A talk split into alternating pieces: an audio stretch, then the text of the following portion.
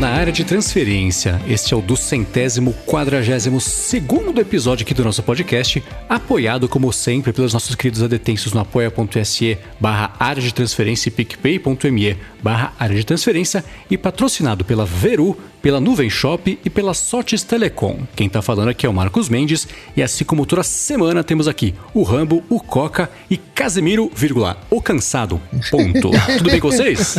Beleza. Ah, eu tô cansado, mas tô bem. excelente, excelente. Muito bem, que bom que você está aqui, Bruno, mais uma vez. Apesar de o cansado ponto estar fazendo parte também, que bom que você está aqui presente para bater um papo com a gente. Estamos nós. Obrigado, obrigado pela oportunidade de me deixar participar deste programa mais uma vez, né? Porque tá difícil aqui.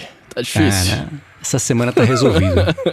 o que eu quero saber de vocês é o seguinte: a gente falou bastante semana passada sobre as mudanças da App Store, né? E tinha acabado de sair a notícia de que a Apple ia adotar por conta do, do, do, Fair Trade Commission do Japão, regras mundiais sobre, de, de, de para deixar a concorrência mais justa com ela mesma. Quero saber de vocês, vocês, estão, vocês pensaram melhor sobre esse assunto, mudaram de opinião, opinião tá parecida, tá igual? Algo a declarar de, de extra, não?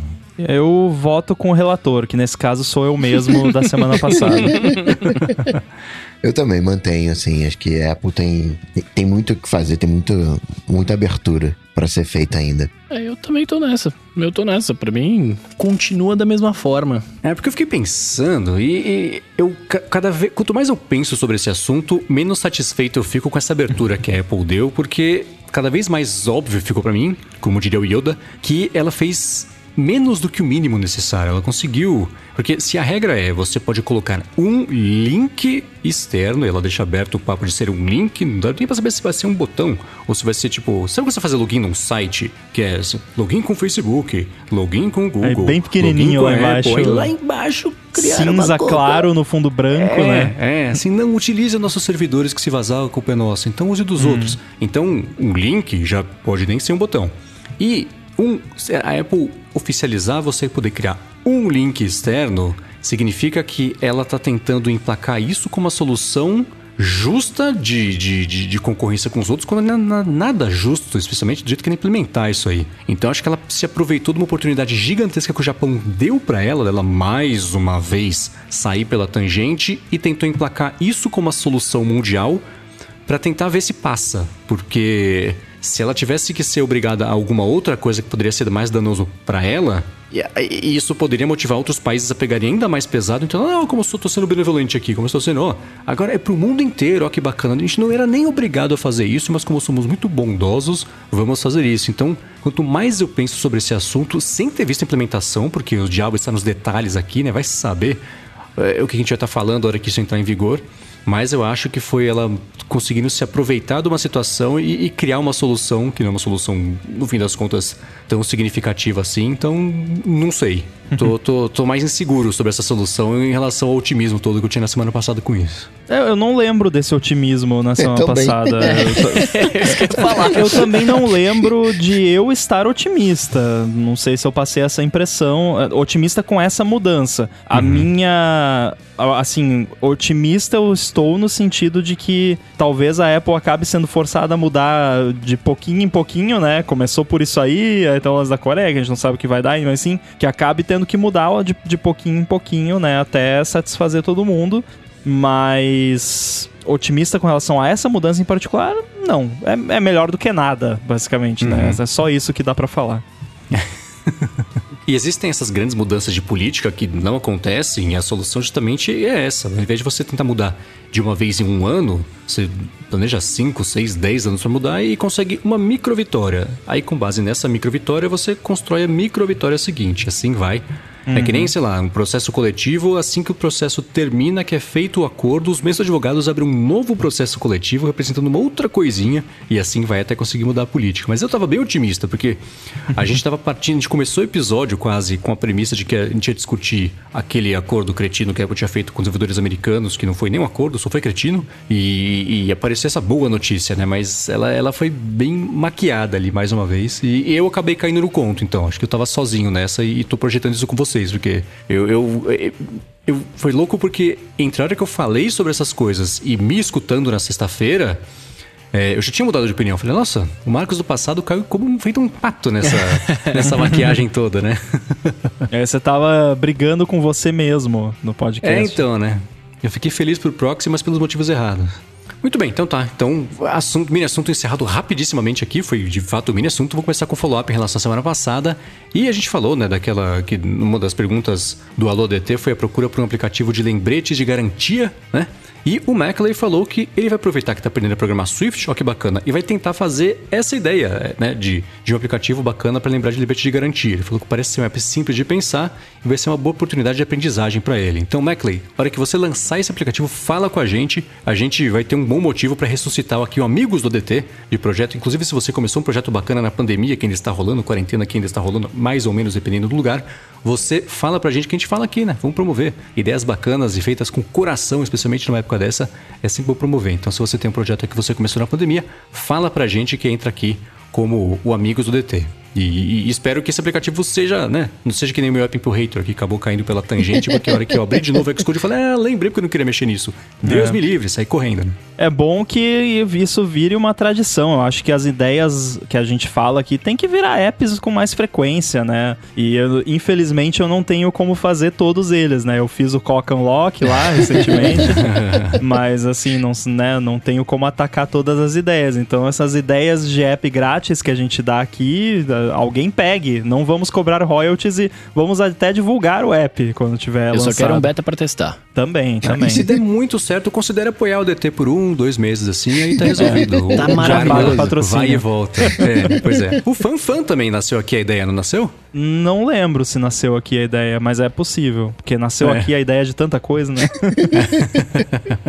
Bom, e seguindo aqui, na verdade, com um follow old barra follow self, porque a gente vai falar sobre uma, mais uma ideia, tá vendo só? O Twitter fez o que a gente comentou. Escutou aqui o ADT e implementou uma novidade, né? Porque hoje que estamos gravando aqui, o Twitter anunciou uma, não é uma plataforma, mas enfim, um jeito de usar o Twitter, o, o Twitter com comunidades, né? E eu não sei se até onde o Rambo pode falar sobre as experiências dele com isso ou não ainda. Não tem NDA, posso falar tudo. Que bom, então vamos lá. Então, Rambo, fale tudo. Vamos explicar primeiro e depois falar, né? Sim, o follow hoje é que assim, é, isso não é exatamente o que eu queria, porque o que eu queria era que a minha timeline do, do arroba underline inside no Twitter, quando a pessoa fosse me seguir, ela pudesse especificar, tipo, eu quero seguir tecnologia, eu quero seguir comida, eu quero seguir cachorrinhos, sabe? Para pessoas que postam de assuntos diferenciados na timeline. Uhum. E o assunto surgiu com a morte dos fleets, né? Que eu falei que eu usava os fleets para postar coisa que eu não postaria na minha timeline principal, porque era não era relacionado ao assunto do meu Twitter. E tem gente que não dá a mínima para isso e posta de tudo quanto é assunto, cada eu. um faz como acha melhor. Um, agora, o que o Twitter fez é. Eu achei legal. É, felizmente eu consegui acesso. Para você ter acesso a isso, você precisa ser convidado para uma comunidade. E é basicamente os grupos do Facebook, só que no Twitter, de certa forma. Então você vai ter uma aba separada ali no app do Twitter e nessa aba você vai ver ali as suas comunidades. No momento eu só tô em uma comunidade, que é a Dog Twitter,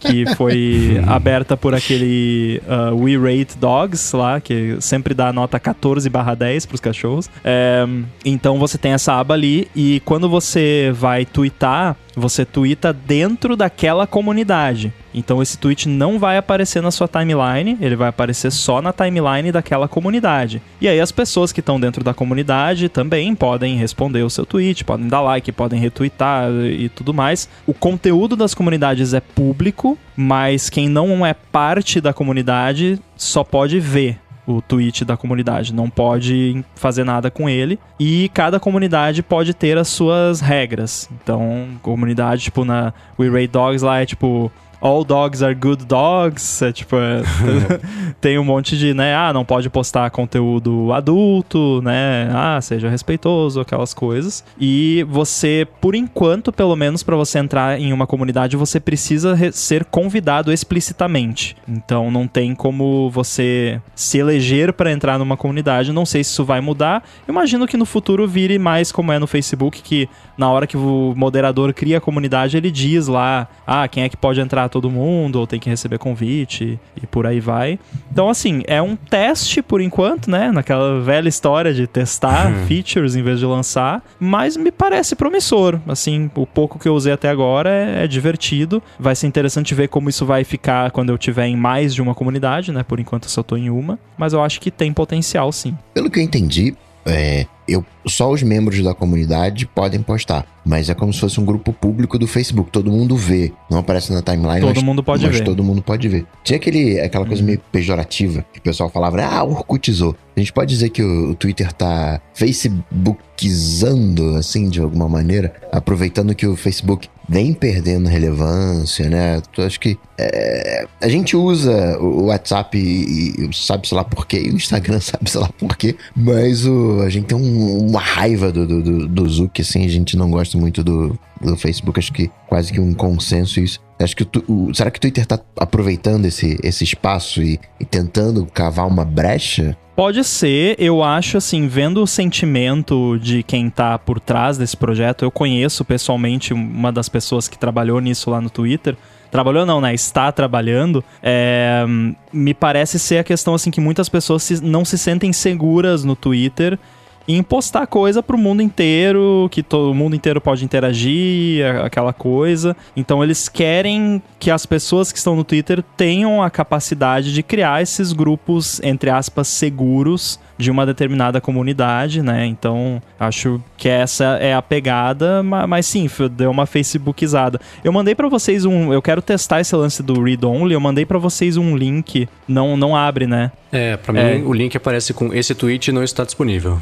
É, então eu acho que o lance de ser público eles ainda não liberaram porque esse. Eu copiei o link de um tweet que tá dentro de uma comunidade, né? Então. Hum. Mas acho que talvez você só consiga ver se, se a feature de comunidades estiver habilitada na sua conta do Twitter. Uhum. E, né, não tá ainda, então. Mas enfim, a ideia é que os tweets das comunidades vão ser públicos, mas para você interagir, né, postar e responder, você vai ter que participar da comunidade. Ah, eu gostei muito da intenção e de toda a, todo o contexto, a explicação e a lógica por trás desse recurso. Como é que chama o funcionário do Twitter que, que fez esse thread hoje, Raul? Joe. O Joe, ele, ele postou e, e faz completo sentido essa ideia de que comunidades públicas, porque tem, eles falaram, a gente teve essa preocupação de, assim, comunidades fechadas, e foi claro que é um, é um, jeito de fazer um contraponto ao Facebook.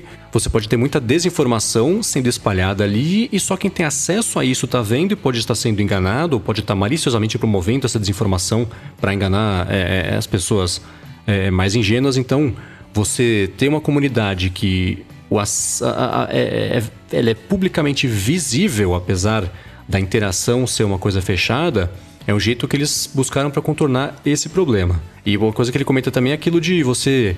É, é quando você cria uma comunidade com as suas regras, acha as pessoas do, com o mesmo interesse que você, a coisa vai meio que se sustentando sozinha. E isso faz até, até com que as pessoas sintam uma identidade maior com o Twitter, uma ligação maior com o Twitter. E é claro que isso é que eles buscam, porque quanto mais tempo você passar no Twitter, menos tempo você passa na concorrência, mais anúncios você vê, aquela coisa toda. E especialmente agora que o Twitter está tentando partir para depender menos de assuntos e, e, contar mais com apoio direto, com comissão de apoio direto a criadores de conteúdo, é, fecha sentido você tentar fidelizar e, e, maximizar o tempo da pessoa lá de um jeito que seja saudável. Né? O que é, é, é raro você ver é, as empresas é, tem, tem, elas tentarem buscar uma coisa mais saudável para um crescimento que seja até mais devagar, versus o crescimento rápido e dane-se, doa quem doer, machuque quem machucar e, e daí para baixo, né? Então, o racion... não é o tipo de recurso que me atrai, porque o meu uso do Twitter é uma coisa muito específica e eu sei que eu sou edge case de todos os jeitos aqui de usar o Twitter. Mas eu fico feliz pela empresa, eu vejo. É, é, é, é a Facebookização, mas no, no, ao meu ver, pelo menos eu comprei a ideia. Vou ver se semana que vem eu penso assim, né? Que vai como de ideia de novo, mas ao meu ver, do, je, meu ver, do jeito saudável e, e, bacana de fazer, né? Todo mundo participar e construir junto. Acho que essa é um pouco até da proposta original do Twitter e é bom ver essa atitude de volta, só que de um jeito mais maduro do ponto de vista de mercado, de, de, de financeiro deles. Então tô otimista com isso aí. Espero que as pessoas comprem essa ideia. É, e eu participo de comunidades na internet há muito tempo e até atualmente eu participo de algumas, principalmente pessoal de iOS Apple no geral. E, e, é bem isso que você falou. Quando cria esse senso de comunidade que todo mundo participa e todo mundo se sente meio que dono de um pedacinho daquilo ali, a coisa meio que se autocontrola, sabe? Porque se chega alguém querendo causar ou fugindo da proposta da comunidade, rapidamente os demais dão um jeito de coibir, seja falando pra pessoa, oh, isso aí não é o que é para você fazer aqui, ou quicando, né? Sai daqui, vai embora, né? Uhum. Então, assim, é, eu acho que esse jeito de fazer comunidade online funciona e o lance de ser uma coisa pública realmente funciona para coibir, assim, comunidades extremistas que estão combinando coisas ali que ninguém sabe o que tá acontecendo lá dentro. Então, assim, não, a tendência é não, não se gerar certos tipos de comunidade tóxica, porque a galera, né, tá pública, então qualquer pessoa pode ir lá e ver, repórter pode ir lá e ver e fazer reportagem, ou oh, essa comunidade aqui tá planejando fazer não sei o que, né? Então, uhum. eu acho que me parece que eles pensaram bem assim nos detalhes da parada. Sim, e tem uma coisa que é interessante aqui também, que é o seguinte, né? Você ter uma microcomunidade com regras pré-definidas, todo mundo participando do jeito certo, ver alguém querer tocar o terror, botar fogo no circo, qualquer outra expressão clichê dessas, a pessoa vai sofrer as consequências. Não é um microcosmo de termos de uso de um site e de uma plataforma e as consequências serem aplicadas por quando a pessoa pisa fora do quadrado? Acho que isso pode até servir para educar as pessoas a seguirem as regras estabelecidas. Se você não gostou, você vai embora, né? Que é toda aquela uhum. discussão que a gente já teve aqui. Inclusive, essa semana voltou essa discussão por conta dessa alteração aí do marco civil da internet. E o Arthur Dividir já comentou aqui, Rambo, cria aí a comunidade do ADT pra gente. É, não dá. É, eu, não, eu não tenho o poder de criar comunidades. Na verdade, ninguém tem. É, o Twitter abriu um formulário pra galera que tem interesse em abrir comunidades, porque tá limitado, é um teste. E pelo que eu falei com o Joe lá, é, eles estão procurando comunidades assim realmente amplas por enquanto, não micro comunidades tipo ADT, né? Eles estão procurando tipo tipo comunidade cachorro, gato, futebol, sabe? Coisas Cuoca. bem amplas. Cuoca, é. Vamos abrir, ó, vamos abrir uma comunidade de lontras e aí vai ser a comunidade secreta do ADT. Ninguém vai entender nada, né? Por que, que a comunidade de lontras só fala de Apple e celular e coisa? Agora, o Brendo Marinho perguntou aqui: vai ser tipo uma lista pública, só que mais de uma pessoa postando intencionalmente? Porque aí, se você seguir uma lista, meio que já funciona assim. Não, não é, né? É um pouco diferente. Não, é porque uma lista você não posta numa lista, né? Uma lista é basicamente um jeito de você agrupar contas do Twitter. E, por exemplo, né? Eu já falei aqui, eu sigo uma cacetada de gente, mas eu tenho uma lista chamada main que é onde eu coloco as pessoas que eu realmente quero ver o que elas tweetam. E eu deixo sempre aberta essa lista, eu não deixo aberta a timeline padrão. É, então a lista é uma parada read-only, você agrupa ali contas e aí nessa timeline da lista vai aparecer só quem tá naquela lista. A comunidade é realmente uma parada onde você vai, não, vou postar nesta comunidade e só quem participa dela vai ver na timeline da comunidade e vai poder interagir com o tweet, responder, criar thread e tudo mais. E quem tá fora vai até poder ver, só que não vai aparecer na minha timeline. Se você me segue, o que eu tuitei na comunidade dos cachorros lá não vai aparecer para você. Só vai aparecer se alguém linkar, se alguém retweetar fora, enfim.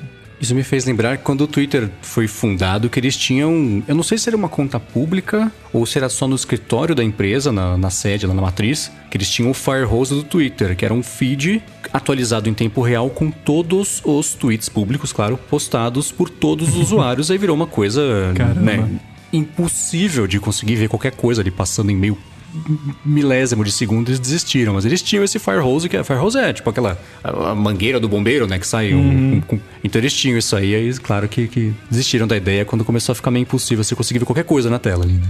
Eles podiam fazer uma variação que seria uma cascata de tweets, assim, é uma simulação de uma cascata, só que cada gota de água é um tweet. Aí, ó, fica a dica. Seria um jeito de visualizar, um jeito legal de visualizar o fluxo de tweets, né? Aí, tipo, uhum. num determinado. Ah, aconteceu uma coisa lá, daí a cascata aumenta, assim, começa a cair um monte de água. Aí, ó, fica a ideia de graça aí pro Twitter.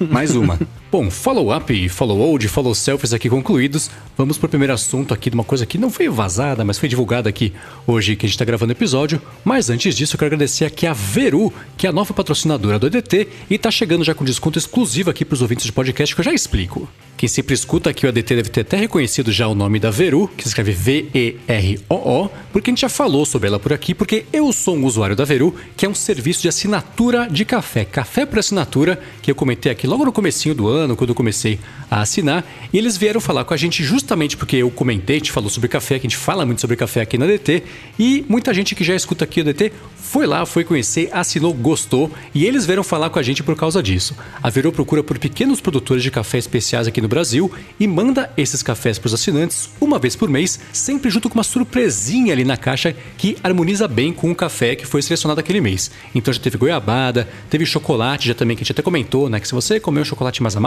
mais doce, isso muda o gosto do café, sem você ter que mudar, claro, o café. Esse mês é um biscoito que é de polvilho com parmesão bem gostoso também.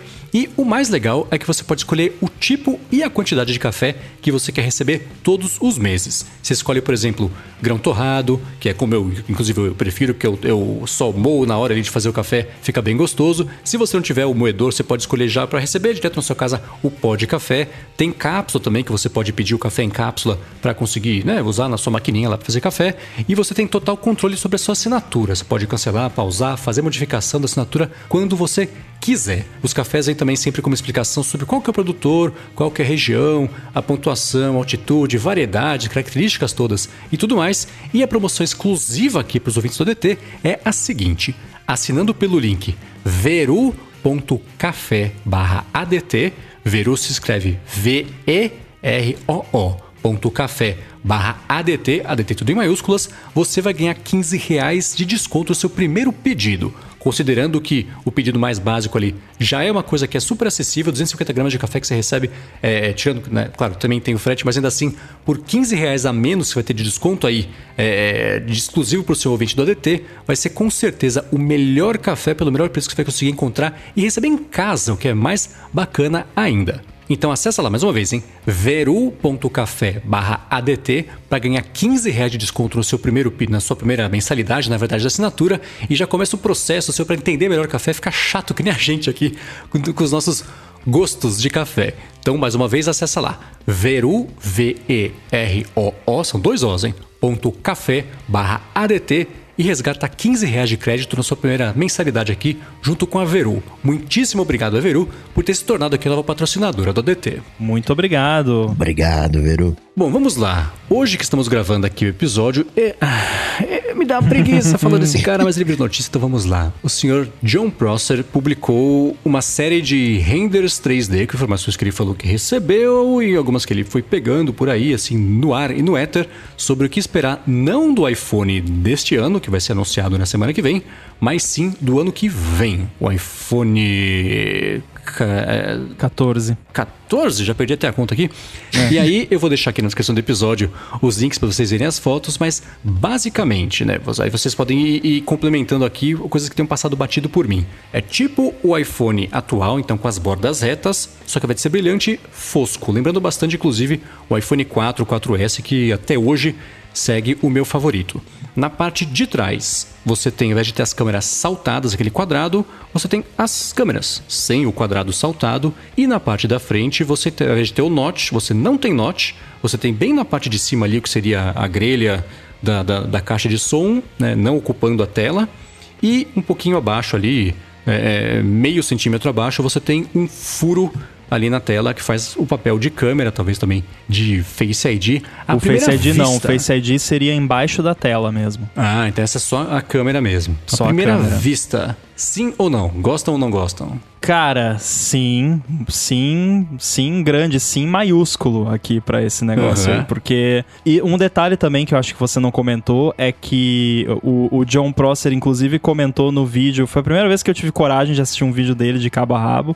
Uhum. É, ele falou no vídeo que ele acha o iPhone 4 o iPhone mais bonito já feito. E olha só, concordo com ele. Realmente eu acho também que o iPhone 4 foi o iPhone mais bonito já feito. Eu também. E esse iPhone, é, a gente falou, né, na época do, do ano passado, quando estavam os rumores e quando lançou, ah, né, lembra, tem uma pegada meio iPhone 4, que de fato tem, mas esse iPhone 14, né? Lembrando que é o do ano que vem, não é o que vai ser anunciado semana que vem. Uhum. É, ele teria um design ainda mais parecido com o do iPhone 4. Em vez de ser esse semi-sanduíche de vidro, agora ele é um sanduíche de vidro de novo, como era o iPhone 4, que ele tem vidro, metal, vidro. O atual, ele é vidro, metal, vidro, mas o vidro ele tá dentro do metal. Né? Nesse aí, o vidro estaria para fora, do mesmo jeito que era no iPhone 4. E uhum. talvez seja um dos motivos deles terem conseguido, né, assim, terem conseguido não, deles acharem que conseguem eliminar ali o, o a lombada ali da câmera, ou pelo menos reduzir quase completamente que era igual o iPhone 4, né? Você fazia parte do corpo. O vidro, não é exatamente isso, mas o vidro meio que juntava com a lente, né? Era uma, não era uma coisa só, é. mas enfim, né? Fica muito, muito, muito, muito lindo. E um último detalhe aqui que eu não comentei, era o que eu estava descrevendo, né? Fazer, pintando uma, uma, fazendo uma pintura visual, mental aqui para todo mundo que está escutando, é que o botão do volume, que o Marcelo Iani comentou aqui, verdade, o, bot, o, botão do volume são aquelas, são redondinhos, não são aquelas barras que existem hoje, mas também fazendo referência ali à, à época do, do iPhone 4 4S, são duas bolinhas ali que você aperta ao invés da barrinha. É, a Apple parou com aquela paranoia dela de finura das coisas, né? Que tem que ser tudo mais fino do mundo, fino, fino, fino, fino, tudo tem que ser mais fino. E agora que o Johnny Ive saiu, eu acho que finalmente eles se livraram disso. Não que os produtos não sejam finos, continuam sendo, mas parou com aquela coisa de, ah, o iPhone do ano que vem tem que ser mais fino que o desse ano, né? Ao ponto de dobrar o iPhone quando você senta com ele no bolso da calça. Então, eu, acho que isso abre possibilidades de bateria, de câmera, né, que a gente estava falando, que assim, a enorme maioria das pessoas não tá nem aí se ele é um pouquinho mais fino, um pouquinho mais grosso que do ano anterior. Tá? a, a, o visual externo e a pegada dele na mão acho que são muito mais importantes do que quantos milímetros é a espessura. Eu ia falar exatamente isso, porque eu, eu, claro, eu, né, quanto mais fino, mais, mais no futuro você se sente, né? Mas, cara, eu sacrifico um pouco da finura da parada em prol de, sei lá, uma bateria melhor, né? Tipo, um design também mais bonito, sei lá. Eu, eu, eu fico bem feliz se, se, né, se ele continuar do jeito que ele tá hoje, por exemplo, de finura e só for, ou for um pouquinho maior, né? E, e, e me der mais recursos. Mas eu achei bem da hora. E eu não lembrava, vocês falaram, eu não lembrava que o iPhone 4 tinha os botõezinhos, né? Tinha mais e menos no botão. Não uhum. era só né? Tipo, o negócio eu não lembrava disso. É, tinha um, um embosta ali, né? Do, do é. mais e menos em relevo. Eu, eu gostei bastante desse design. Se for assim mesmo, eu vou ficar super, hiper, mega feliz, inclusive sem o Note. Eu gosto da, da bolinha ali. É, eu só gosto, eu só curto, mas aí é meramente. Se, quem ouviu o bonus track talvez tenha visto o meu, o meu, meu fundo de tela, é, eu gosto das coisas compartimentadas, então eu gosto da, da ideia do quadradinho da câmera ali, né? Se não tiver, tudo bem, não tem problema, a vida segue. Mas eu, eu gostaria que continuasse o quadradinho na câmera. Nossa, você é a primeira pessoa, eu acho, que fala isso. Eu gosto, cara. Eu geral é assim, ou a pessoa odeia, né, realmente não gosta, ou é tipo, ah, pra mim não faz diferença, que é o meu caso. Tipo, pra mim tanto faz se tem ou não tem. Você é a primeira pessoa que eu ouço dizer que gosta. É, eu acho legal, eu acho bonitinho. O, o, o, meu problema com. Eu, Note é o que dá para fazer, aceito e tudo mais. O meu problema com o Note é que eu nunca sei onde é que é a câmera. Porque eu quero fazer um, um gravar um, um, vídeo em selfie, eu quero ficar olhando pra câmera. E eu olho, fico olhando pra grelha. Eu não sei, peraí, não é essa daqui, é aquela dali, eu, eu, eu me perco. Tendo o buraquinho pra câmera, não, não vou mais me perder. Se, ah, tô olhando pra câmera. Tem a mira. É, tem a mira ali, isso eu curto. Agora, na traseira dá um pouquinho de nervoso, porque a furação, os buracos, né? E parecem, tem que ver na mão, né? Mas nos renders apresentados dá um certo faniquito, assim, é muito. É o mesmo número de furos, é o mesmo número de buracos, mas não sei, assim, me deu um, um certo desconforto e eu não tenho nenhum problema com, com buracos em si, né? Tem tripofobia, sei lá como é que é o, o nome, mas achei meio, sei lá, desproporcional, talvez. Agora, Mendes, você que é o, o hater número um do Note, o buraquinho resolve? Olha, o buraquinho, ele entrou naquela categoria que eu sempre faço exercício mental de falar assim: eu achei feio ou eu não tô acostumado? Versus o que é hoje. Olhando o furinho da câmera e olhando pro Notch, eu acho que eu prefiro o Notch. Caramba! é sério? Aham. Uhum. Eu, mas eu acho que eu sei por quê. Porque, porque vamos lá, vamos ver se eu, se eu já, já tô te conhecendo aqui. Eu acho que o furo da câmera te incomoda mais porque é uma parada aleatória, entre aspas, no meio da tela. Não é, não tem uma, uma referência ali de quadro, tipo geométrica, bonitinha, que nem é o Note. Bonitinho não, né? Mas que nem é o Note ali. Ou não, nada a ver. Então, o meu problema é você começar o conteúdo e você interromper e fazer um buraco na tela e o conteúdo continuar. A não ser que você coloque o relógio lá em cima, o que, que você vai conseguir utilizar aquele pedaço da interface, a não ser que você finja que o buraco não existe. Na verdade, vai ter que é, não cobrir nada, o buraco vai ter que vai ter que ter uma safe area ali, alguma coisa que você impeça que um texto, por exemplo, fique atrás do, do furo, né? Ou não, ou se você tivesse colocado um texto, paciência, você né, chegou lá em cima, você não tá mais dentro daquele pedaço, sei lá. Mas eu acho que você viola mais o conteúdo fazendo esse furo, a tela começa a ter um buraco, né? Aí a tela continua, do que um norte que você. É, é, é você viola. Eu sempre achei que era uma violação da tela, mas ainda assim é diferente do, do, do furo. Eu acho o furo um, um, uma ofensa maior ainda do que o norte. Não sei. É, e é uma coisa mim, que também já, apare... já há muito tempo aparece em telefones, por isso que eu falo assim, não sei se costuma, acho que não, porque já não é uma ideia nova, né? A Apple não está inventando o furo na tela, já existe há muito tempo, inclusive como alternativa às empresas que não quiseram colocar o Notch. Então, eu não sei se é, se é, se é falta de costume, eu só, talvez eu só acho feio mesmo. É, te, acho que tem que ver como é que o software se adaptaria a isso e tudo mais. Eu particularmente acho que para mim tanto faz, assim como o quadrado da câmera, porque obviamente aquele aquele espaço do topo ali, né, da altura onde fica aquele buraco, ele vai ser uma safe area, não vai dar para usar de fato, né, aquele espaço. Mas já não dá para usar com o Note, só que aí tem um, algo guiando, né, o visual. Então eu não, eu não sei também, eu fico um pouco em cima do muro. Agora, tem um meta comentário, né, sobre isso, que assim, é, essas informações. Primeiro que nenhuma dessas informações é nova, tudo isso que tá nesses renders já tinha sido falado pelo Mintico, só que ele, o Mintico não faz renders, né, então eles fizeram renders, o que torna muito mais interessante discutir o assunto. É, segundo que assim, isso é o que a Apple idealiza como sendo o iPhone do ano que vem. Não quer dizer que é uhum. é isso que a Apple vai lançar, porque nós, falta um ano. Tudo bem que o trabalho começa, né? Já começou antes até. Mas quando chega a hora de começar a cortar coisa porque não tá dando certo, aí a gente não sabe o que, que a Apple vai cortar. Vai cortar o hole punch, vai cortar o Face ID embaixo da tela, vai cortar o negócio atrás sem, sem a, o quadradinho da câmera e quando vê vai ser igual ao iPhone desse ano, sabe?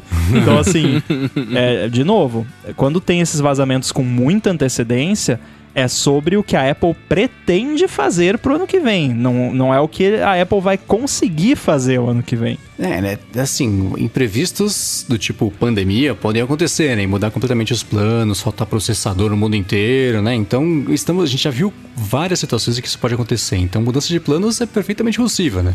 Mas como exercício criativo, olhando para esse iPhone, que é a modernização do iPhone 4, eu gosto bastante, da, tirando, claro, esse, esse, lance da câmera que eu falei, mas todo o resto é, é, me faria. Eu, eu, me sinto mais tentado a comprar esse aí do iPhone do ano que vem do que esse da semana que vem. Que não tá confirmado, anunciado. Você sabe de tudo isso, mas ainda assim. Aquela coisa toda, né? É, eu, eu é. confesso que. Eu confesso que quando. Eu lembro que quando trocaram, na verdade, nem confesso. Eu lembro quando trocaram o design do iPhone 4 para um iPhone mais redondinho. Eu lembro que uma das preocupações que eu tinha era: caramba, mas agora eu não posso mais apoiar o telefone na mesa ali que ele vai cair, né? Eu lembro dessa parada. É, mas olhando, olhando hoje, né, esses renders aqui, cara, para mim, pelo menos, como faz falta o iPhone ser quadrado dos lados, tá ligado? Tipo, eu, eu gostava disso aqui. O iPad, ele é assim já hoje, né? Então, eu, eu, eu não sei, eu, eu gosto muito desse design. Eu tô bem feliz, tomara que seja de fato assim, tá ligado? Agora, só voltando um pouquinho no papo do Note, né? Nesse render que a gente tá vendo aqui, é, as, as paradas parecem meio desalinhadas, né? Tipo assim, o falante tá muito próximo ali da, da beira da, da parada, né? O, a grelha de ouvir, então acho que não, não seria exatamente assim, né? É pra estar tá na borda. Seria, é pra estar tá na borda? Pra não ocupar a tela. Ah, isso é real mesmo, isso? É, como se fosse. É, imagina um norte de 2 milímetros. É isso, assim. É, tem a bordinha. Nossa, ali, mas aí eu acho horrível isso. Desculpa, vou, vou, agora desabafar meu, meus faniques aqui. Eu, eu acho horrível, cara. Parece que tá espremido ali, tipo assim, ah, não, o cara foi fazer ali o, o, o Photoshop da vida, ah, joga de qualquer jeito aí e deixa mais no cantinho. Tipo, mano, que horrível. Tem que ter ali um. Pelo menos algum espacinho, tá ligado? É porque você, a hora que você vai colocar ele no ouvido também, se ele tiver muito. É que já tá em cima da borda, acho que no limite do que dá, né? Que se não fizer isso, vai fazer o quê? Ele vai ficar na armação e não na tela, na não, frente. Mas aí, né? eu, então... aí você vai colocar no ouvido, tipo, ele vai ficar quase nada ali. Tem que ter um espacinho aqui. Agora, eu, não, não gostei disso. E não. se isso forem microperfurações na tela e uhum. ali é, é, tela ainda, sabe? De repente é um pouquinho mais para baixo do que tá Olha. no render. Aí já fica mais, ainda mais numa pegada notch, né? Porque aí já é, entre aspas, mais um buraco né? Mas imagina, se for umas micro perfurações na tela e a tela consegue acender ali, daria até pra ter uns efeitinhos ali quando ah, tá mas tocando. eu gosto porque é o futuro, né? eu me sinto no futuro. Tela perfurada com eu acho da hora.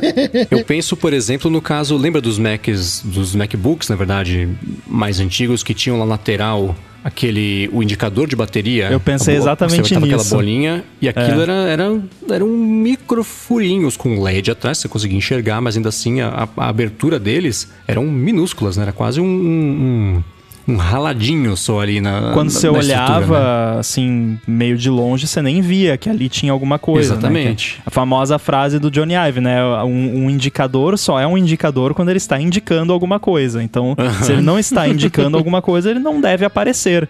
Então, nós Sim. gastamos milhões para desenvolver essa parada que a gente consegue fazer microfurinhos no alumínio pro LED que tá lá dentro passar o alumínio, né? É, claro que uma coisa é luz, outra coisa é som, né? Especialmente nesse caso aqui, que essa grelha da parte de cima também faz as vias de caixa de som. Né, para fazer o estéreo em relação à caixa de som embaixo. Você tem os dois canais separados e diferentes, um de cada lado. Então, você teria que ter a saída de som suficiente e boa, não só para você escutar alguém que resolva te incomodar do outro lado, mas como também como uma caixa de som de verdade, que se fosse tocar alguma coisa e produzir alguma coisa com volume um pouco mais alto. E aí, uma barreira física, né, Agora, se tem uma coisa na qual eu não subestimo a Apple é nessa questão de acústica e de som. Acho que nisso é, é uma coisa que eu acho que é subestimada da Apple, a, a, qualidade sonora que eles conseguem colocar nos computadores e tudo mais, tirando o Mac Mini, que é uma porcaria, não sei porquê. É o único Mac que o som não é bom. Mas, cara, eu abro o meu MacBook Air aqui, fininho, boto uma música para tocar, Parece é um HomePod o negócio, assim. É, é impressionante. O iPad Pro também, nossa, o, a qualidade sonora que você consegue tirar é incrível. Então eu eu não, não tenho preocupação com relação à qualidade, tirando, claro, essas preocupações de natureza faniquítica do Bruno aí, da, do alinhamento ali de estar tá espremido e tudo mais. Vou enaltecer aqui a qualidade sonora, que, cara, mais de uma vez técnicos de som que não tem, nunca mexeram com o iPad, enfim, né, só viram em, em,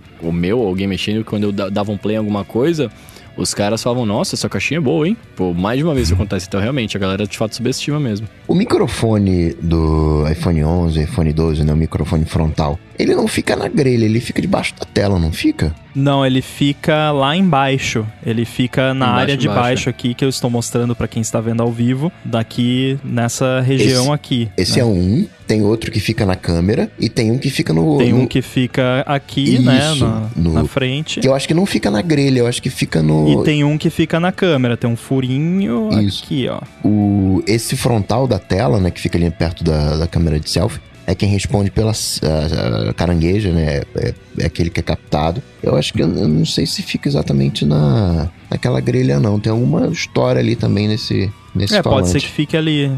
É, é eles usam também os vários microfones para fazer o lance do áudio direcional, né? Quando você tá gravando vídeo, para fazer, can fazer cancelamento de ruído. Então, quando você tá falando com o telefone, né? Que nem se falava antigamente, segurando o telefone no ouvido, ele usa o microfone de trás para cancelar o barulho que tá vindo de, de fora, né? Então tem todas essas manhas aí. Agora, uma das primeiras coisas que eu fui olhar nesse, nesse render foi a portinha Lightning.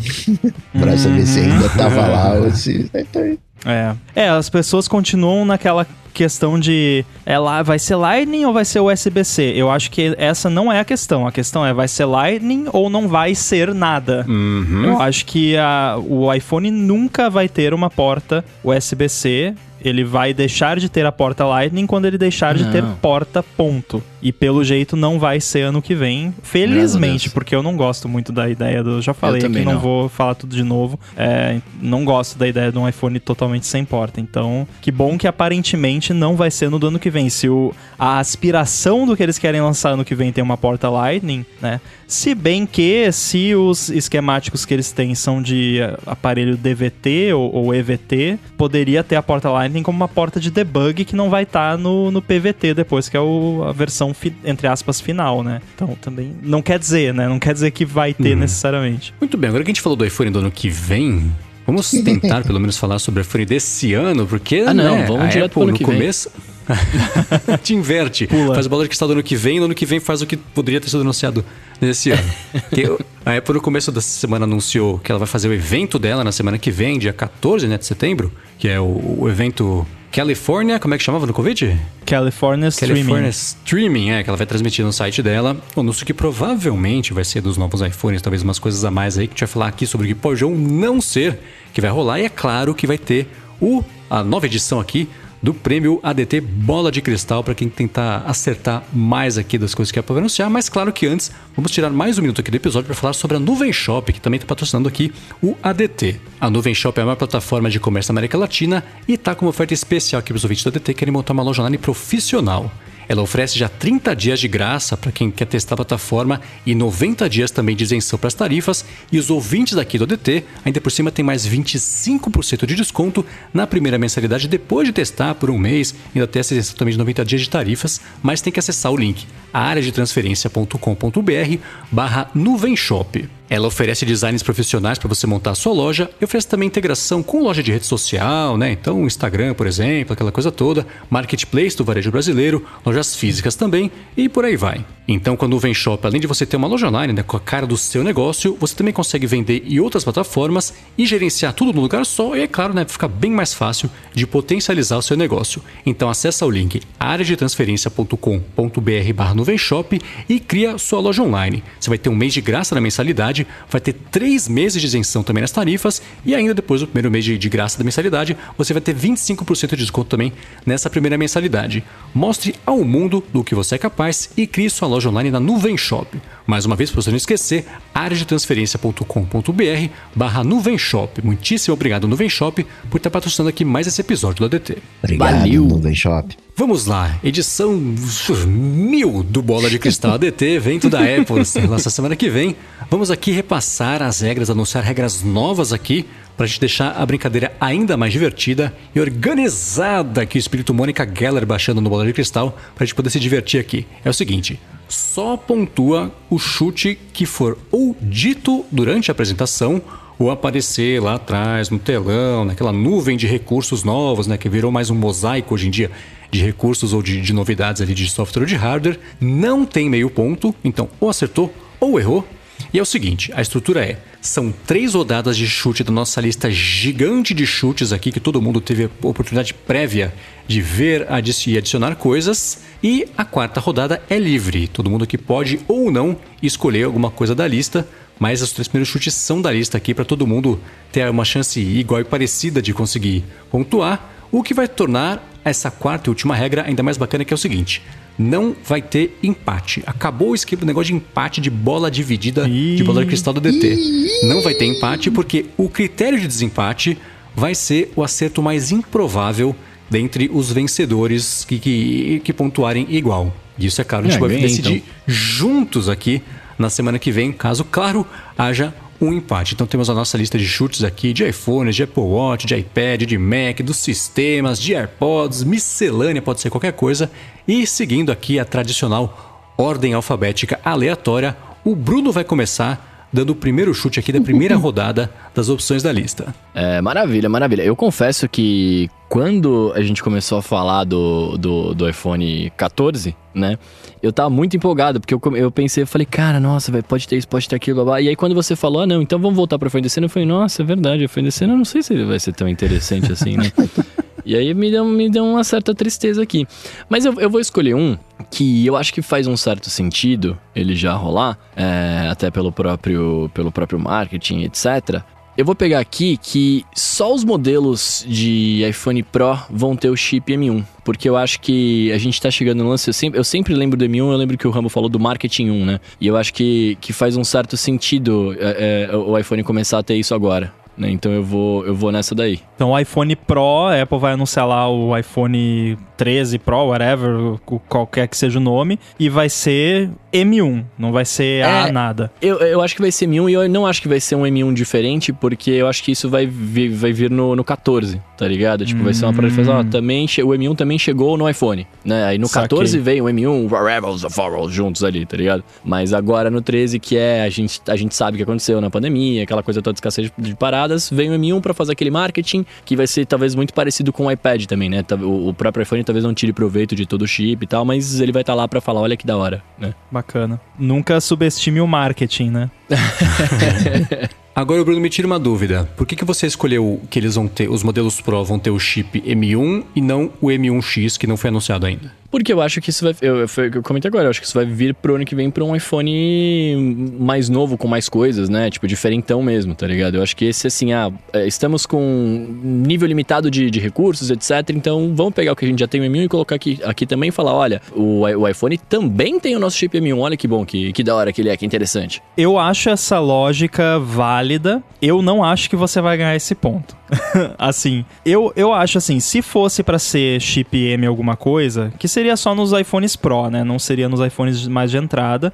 Teria que ser o, o M depois do M1 porque vai ser, os cores do chip vão ser A15, não vão ser A14. É claro que eu estou especulando aqui, né? Eu não sei, mas enfim, assim, pela lógica seria A15. Só que a Apple, eu não acho que a Apple iria anunciar o M1X ou M2 nos iPhones sendo que tem Mac para sair com esses chips. Agora, o que eu acho bem provável, nem sei se tá na lista de chutes aí, mas se tiver e alguém quiser roubar, fica à vontade. O que eu acho provável é que ela fale assim, ó, o iPhone do os iPhone, o iPhone whatever tem o Apple Silicon A15. Eu acho que o termo Apple Silicon é bem possível que eles usem, porque tem esse marketing, né? Que todo mundo falou bem, que o Apple Silicon é maravilhoso, é mágico, não sei o quê. Então acho que eles podem usar isso. Agora, ser o chip M1 de fato eu acho difícil, mas a, a lógica que você usou para chegar nessa conclusão foi boa.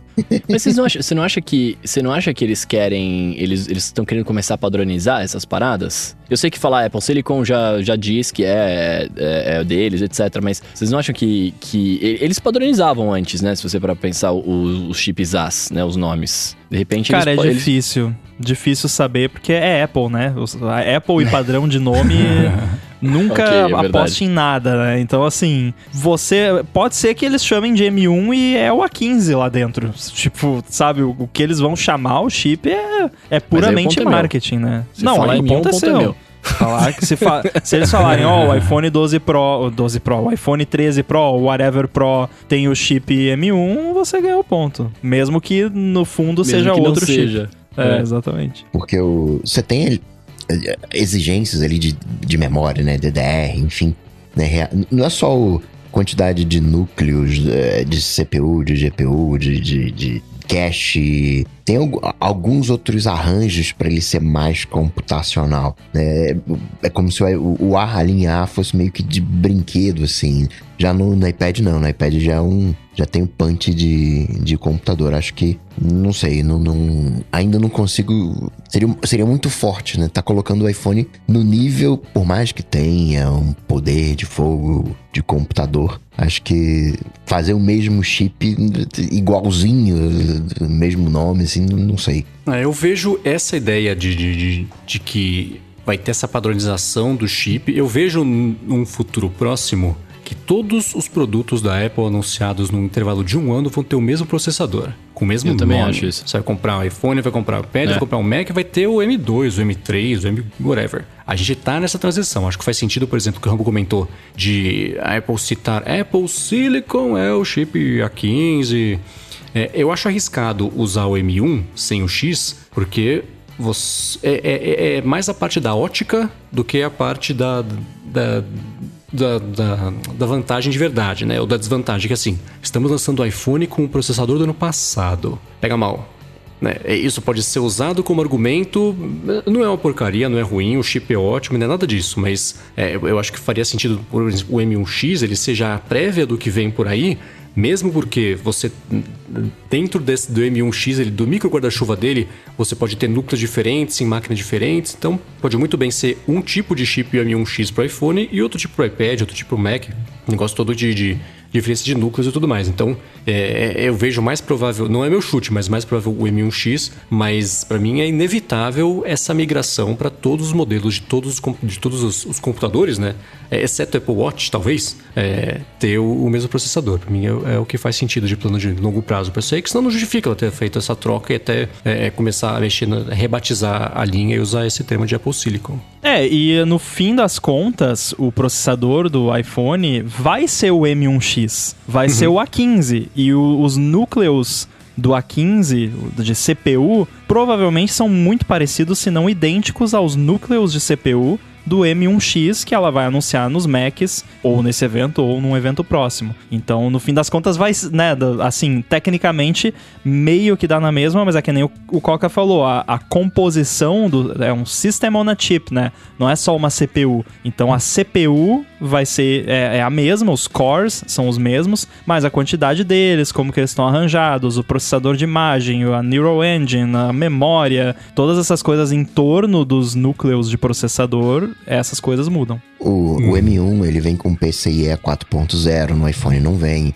não tem necessidade. Você tem Thunderbolt. 15 watts no, de consumo no M1, o iPhone acho que são 6, alguma coisa assim, 6 ou 7. Então é igual, mas é diferente, né? Então acho que parece aquela coisa, ó, entre aspas, a linha S pros relógios, a linha A para os iPhones, a linha M para os Macs, por mais que eles e são, né? por mais que eles sejam e são iguais. Uhum. É, né? e tem uma coisa também, se, se os Macs já tivessem sido anunciados com o chip M1X, ela poderia usar o argumento de, ah, os iPhones têm processador de Mac, né? Só que não dá para anunciar agora M1X daqui a um mês falar, ah, os Macs têm processador de iPhone, porque parece que é pior, né?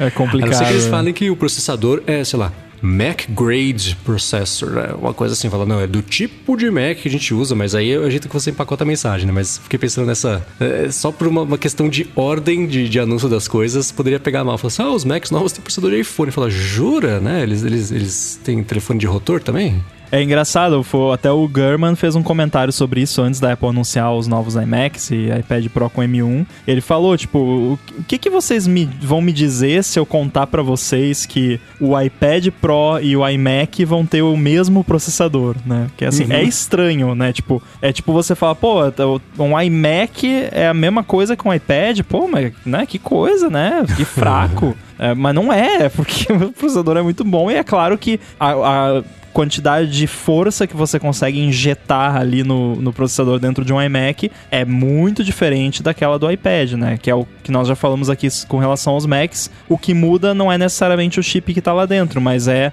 o quanto que ele consegue ser guloso, né? Com relação à temperatura e tudo mais. Então. Do G1. É. então você tem que tem que cuidar para não dar uma indigestão no chip, né? Mas enfim, é essa é a diferença.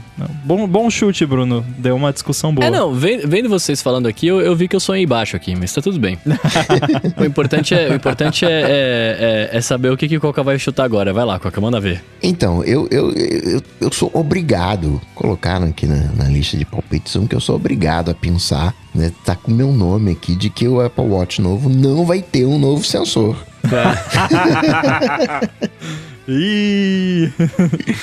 Peraí, eu acho importantíssimo neste momento a gente definir o que, que é sensor novo.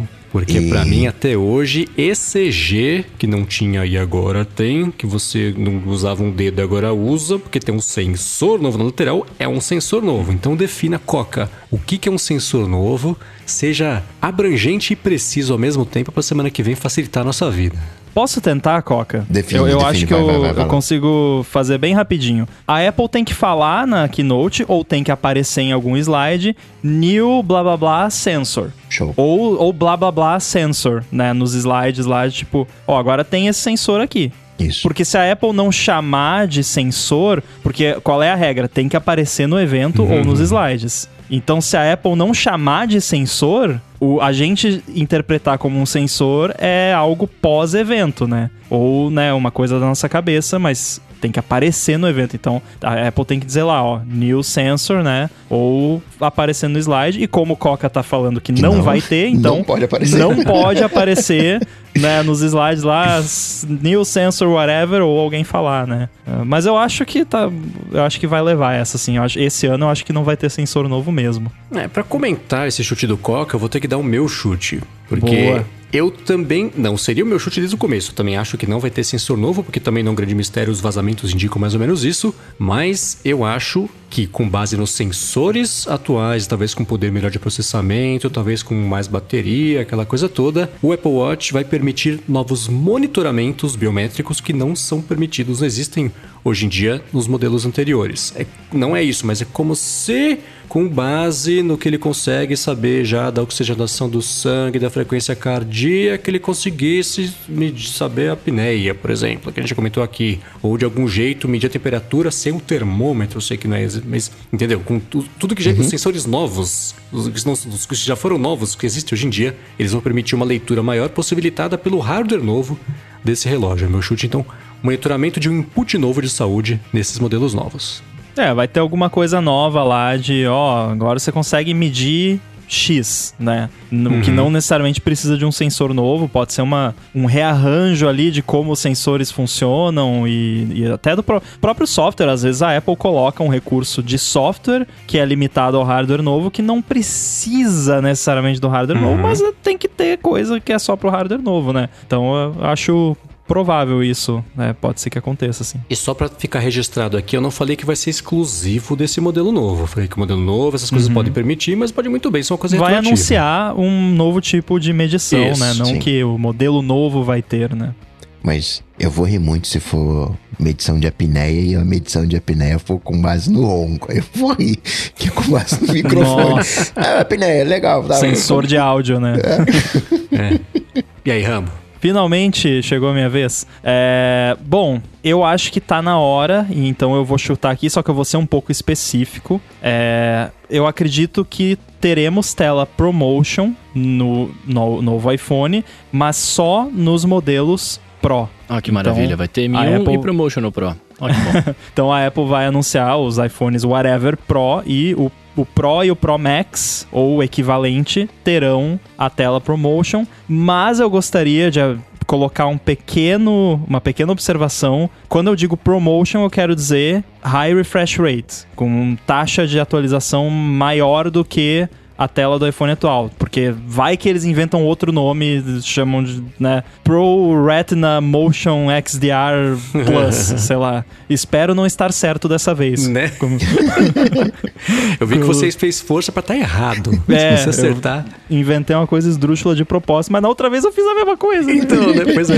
Então, assim, vai ter ali nos modelos Pro, vai ter uma tela mais rapidinha. E Assim, não é o meu chute, né, necessariamente, porque aí seria específico demais. Espero que seja os mesmos 120 Hz do iPad Pro. É, esse tempo todo que a galera tá esperando para eles virem com 90, acho que vai ser um desapontamento. Tem que ser 120 ou até mais. Apesar de ser, de ser sexista, né, porque é promotion, a promochinha, né, não, não, não recebe nada, mas acho que rola também. Assim, tortou minha cabeça que eu não sei nem como continuar.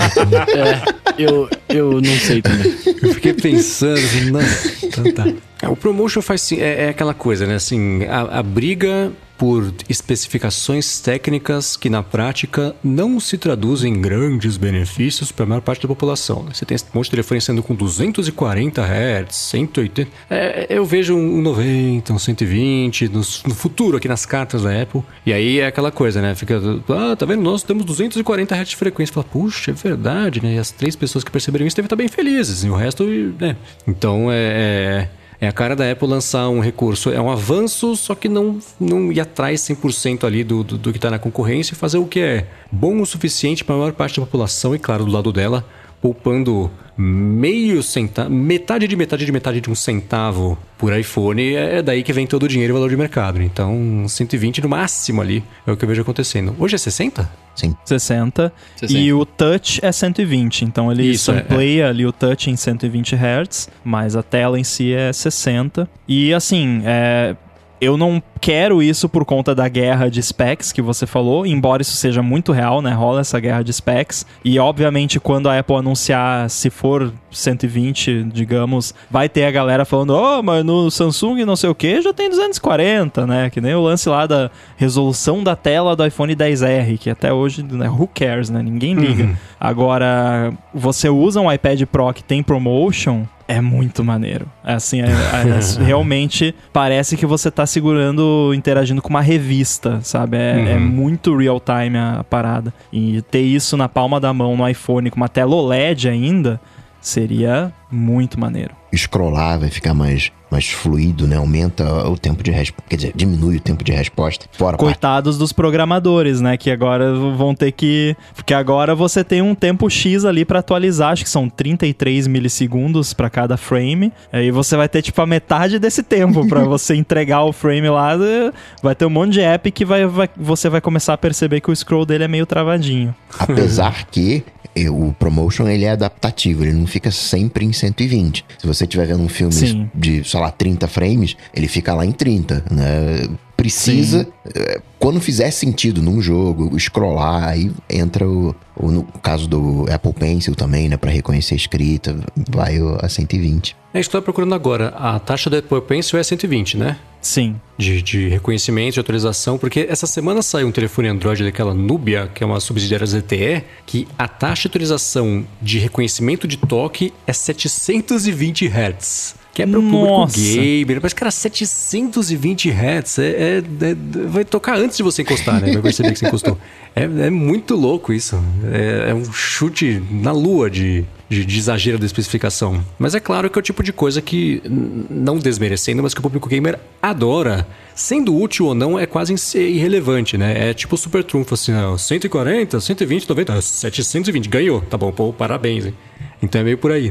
Ó, só para comentar aqui um, algo para corroborar essa possibilidade, esse ano na WWDC, eu até tô olhando aqui, teve uma talk, né, uma session que foi especificamente sobre como fazer o scroll ficar mais performático. E, inclusive, eles introduziram tecnologias novas para facilitar isso nos apps, para o scroll ficar né, bonitinho, azeitado. E teve mais outras também sessions uh, re relacionadas a isso. Na própria session do que o que há de novo no UI Kit, eles falaram do, de performance de scroll. Então, eles deram bastante ênfase, né? Faça su suas listinhas scrollarem bonitinho, rapidinho, por favor, por favorzinho. Eu acho que isso pode ser uma dica, né? A gente sabe que a Apple na WWDC, né, quando eles lançaram lá Size Classes, que era pro seu app adaptar para tamanhos de tela diferentes, ele foi muito engraçado, né? Porque tipo, foi tipo, vamos lançar iPhones maiores, mas a gente não está falando isso para uhum. vocês. E esse ano meio que aconteceu algo parecido com o lance de performance de scroll e velocidade de tela. Então, é, né? veremos. É que nem tentar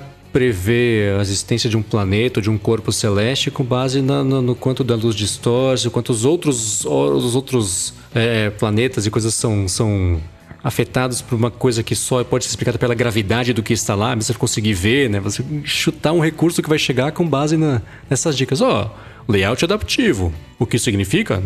Espera para saber, mas estuda isso aqui, implementa que vai ser bom para todo mundo. Uhum. Muito bem, Coca, você seguindo aqui a ordem alfabética aleatória, agora é você que vai inaugurar a segunda rodada de chutes aqui, tirando da lista. O que, que você acha que vai rolar na semana que vem? Eu tô, eu tô virando negacionista. Vou, vou para garantir um ponto. Esse aqui vai ser para garantir um uhum. ponto. Não vai ter Mac nesse evento. Eu achei que você ia falar que o Apple Watch vai ter tela plana. fala, que, fala que vai ter sensor no Apple Watch. Lá vai ter sensor, né? pelo menos garante um ponto. Certo nos Se dois anulando. O, o, o, Bruno fez isso uma vez, não fez, né? Cercou pelas duas pontas. Ele parecia que tava eu jogando. Fiz, fez dois eu chutes duas, contraditórios. e eu errei os dois, provavelmente. Mas eu caindo aí no. Acho que não. Deve ser aquele eventinho ali de uma hora, né? Uma hora e pouquinho. é, ressaltando o iPhone. Eu acho que o iPhone tem espaço para falar dele e né, também de Apple Watch, né, que a gente citou, por essa uma horinha, uma hora e meia, né, dá para empurrar o, o Mac mais para frente. Então, nada de, de Mac nesse evento. É, eu acho que vai ser aqueles eventos de mais de uma horinha. É, existe uma possibilidade não muito remota desse evento ser só iPhone, Apple Watch e talvez, quem sabe, AirPods ou algum outro tipo de acessório. Porque não sei se vocês se lembram, mas ano passado a gente teve evento em setembro, outubro e novembro. Sim. Então uhum. pode ter mais um evento em outubro para falar de iPad, sei lá mais o que, e mais um evento em novembro para falar de Mac, né? Então, mas assim, não quer dizer, né? Pode ser que eles façam aí um evento de uma hora e meia, falem de iPad também, mas nessa do Mac eu tô com Coca, eu acho que setembro não é mês de Mac, Mac é outubro para frente. É, eu concordo com os relatores, eu, eu, eu ia inclusive chutar esse, obrigado Coca. é, então é isso, eu também acho que não vai ter justamente por isso. É, é o mesmo lance do ano passado, vários eventinhos menores, né, para mostrar cada uma coisa e é isso. E esse vai ser o do iPhone. É, esse evento faz sentido ele ser sobre. Tudo bem que o Apple Watch não é mais um acessório do iPhone, mas é o acessório espiritual do iPhone. Então, tecnicamente, faz sentido você ter o iPhone e acessórios sendo anunciados. Então, o Apple Watch e o fone de ouvido. Apesar de parecer. Não, rumores apontam para o iPhone sendo lançado agora, Apple Watch sendo anunciado agora e lá na frente ele sendo lançado com, com, com estoque menor, talvez um atraso de produção e tudo mais. E, e esse, essa geração nova dos AirPods está para ser anunciada desde que saiu a antiga, né? Toda semana aparece o rumor, agora vai, agora é o é próximo evento vai, né? agora vai. É, exatamente, né? Que medo de pessoa cancelar também. Nossa. Então faz sentido você ter o, evento, o, o, o, o produto e os acessórios, né? Então capaz de ter mais tempo de capinha na tela do que de, de Mac aparecendo só no fundo ali, junto do, do iPad, pra falar, ó, oh, computadores aqui. Eu tava vendo a duração dos eventos do ano passado. Setembro foi uma hora e cinco. Em, em setembro foi a parte do Apple Watch, né? O, o, falou do iPad, não falou do iPhone. Né, vale lembrar disso, ano passado o iPhone chegou em outubro, teve essa, essa inversão. Né, foi uma hora e cinco, uma hora e dez o evento de outubro, que foi o evento do iPhone, se falou do MagSafe que chegou, né, do, do HomePod Mini que também veio. E depois o de novembro foi 49 minutos com os Max M1. Que foi o melhor, na minha opinião. Sim. é, que quem que aguenta uma hora e meia de evento de desvídeo, sobe e desce lá no Apple Park, vai pro espaço, volta? Não, não, não, não. E por mais que o, o Mac é o... Ah, legal, vamos falar de... O que, que tem para falar agora do M1, né? A Apple lançou o iMac ali, tá, tá, não tem mais burburinho. Mas imaginando que seja um MacBook Pro, né? Tem que, né, o de 16 polegadas, né? Que é aquele que tem mais, mais apelo, né? Tem que amaciar a galera. Falar, é bom mesmo, hein? É bom mesmo, tá, tá vindo aqui com um chip assim, então acho que precisa de mais espaço, né? Não, não, não cabe nesse evento. Ó, meu chute é o seguinte: meu segundo chute aqui nessa rodada é que a gente vai ter isso é uma coisa óbvia porque tem sido assim nos últimos anos. Ele disse antes de errar o chute, mas ainda assim o meu chute vai ser que a geração desse ano vai ter uma cor nova que é do tipo assim. Antes teve aquele azul, que era aquele azul mais escuro, meio até um tom meio acinzentado. Aí virou o verde, ou foi ao contrário? Primeiro o verde, depois o azul. É isso, né? Verde. Foi o verde, verde. da, da meia-noite e o Pacific Blue. É. Isso, é. Então o meu chute é que nesse ano a gente vai ter também uma cor né, nova, que você bate o olho e sabe que é o iPhone desse ano, mas eu estabeleci aqui que só vai pontuar se acertar a cor, se cravar qual que é a cor. Esse é o seu chute então, específico, né? Pro empate. É, exatamente. Meu chute específico é que vai ser um vinho escuro, um vermelho escuro, um vinho quase puxado pro marrom, a cor nova do, do iPhone desse ano, para seguir essa, esse padrão de. Mesmo porque se o design dele não for ser diferente, não sei se a gente vai falar sobre isso aqui, talvez isso apareça em, em um outro chute, você tem que ter um jeito, aquela conversa de diferenciar que você comprou iPhone novo. Então, o desse ano, para mim, o, o, principal, que eles vão usar bastante ali, vai ser um, um vinho, uma coisa mais puxada para essa cor do, escuro. Mas, mas você não vai dar nome pra cor? Tipo, vinho Milton, alguma coisa assim? ah, daí já é demais, né? tem que nomear. Se acertar eu... o nome da cor, ganha ou bola de cristal, né? Pô, cara, se fosse preto, eu, eu, sei lá, um Black Ninja, algumas coisas Black nesse naipe aí, né? Black é, Ninja. Quando eu fui comprar meu carro, a mulher me vendeu meu carro como preto ninja. Aham. e eu falei, é. é esse que eu quero, preto ninja. Pode ser um. Ó, o Arthur Divergir aqui acompanhou e falou: Midnight Red. Esse é um bom nome. Ah, mas já tem Midnight Green, não vai ser Midnight Red. Podia é ser. verde, vermelho, complementar. Fire Red. Ah, Oliver Stone vai adorar. E não vai ser Product Red, na sua visão. É, não, não, não é, é o Product Red Não é uma faz coisa, parte do verde... chute. Não faz parte do chute, só uhum. comentando. Sim, é, não. Product Cred não, é outra coisa. Posso então fazer o meu próximo chute?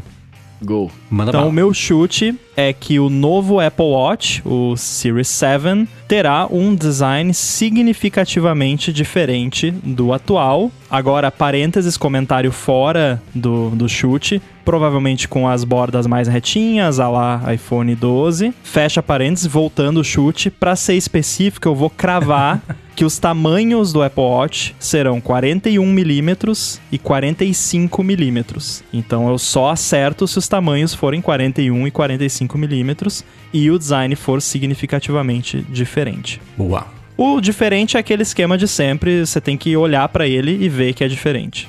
Uhum. Sem precisar ficar né, analisando. Agora, não faz parte do chute, tá? É curiosidade minha. Você acha que as pulseiras. Eu não sei. É, não sei se a gente vai falar. É, não quero matar chute de ninguém, depois de falar sobre isso. Mas eu sei o que, que você ia perguntar.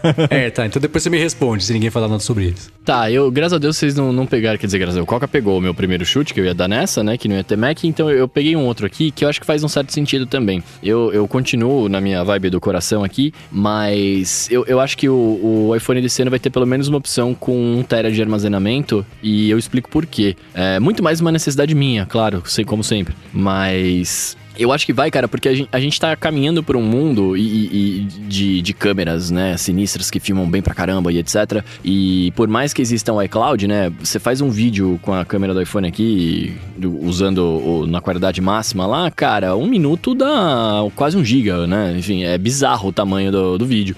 E beleza, tem o iCloud, você pode sincronizar, ele fica lá, etc. Mas só quem, quem tem pouca memória no iPhone sabe como é ruim você ter o seu vídeo, né, sua foto, etc, carregada no iCloud, você que, querer ver em algum momento mostrar para alguém e não conseguir porque a internet não tá boa naquele momento e ficar carregando ali mocota, etc. E eu passo por isso de vez em quando, né? Porque o meu iPhone tá eu tenho o meu é de 256, ele tá lotado e toda hora as fotos apagam, enfim. É, então eu acho que a gente tá encaminhando para esse para um para ter, caminho não, a gente já tá nesse momento de terem vídeos muito grandes com qualidade muito grande, então eu acho que quanto mais memória você tiver, isso pode ser um atrativo, né? E as pessoas gostam de espaço, né? Por mais que não usem, elas gostam de ter espaço. Então acho que é um, é um, é um atrativo diferente. Então eu, eu, iria com essa de que teremos uma opção de iPhone com 1 tera de armazenamento. É, faz muito sentido. Tem até muita gente também agora, muitos criadores que usam iPhone, iPad e afins, né, para gravar. O meu irmão, por exemplo, tem um canal grande no YouTube, ele não, até hoje não tem uma câmera. Ele grava todos os vídeos dele, uma combinação de captura de tela e grava no iPhone e, e ou no iPad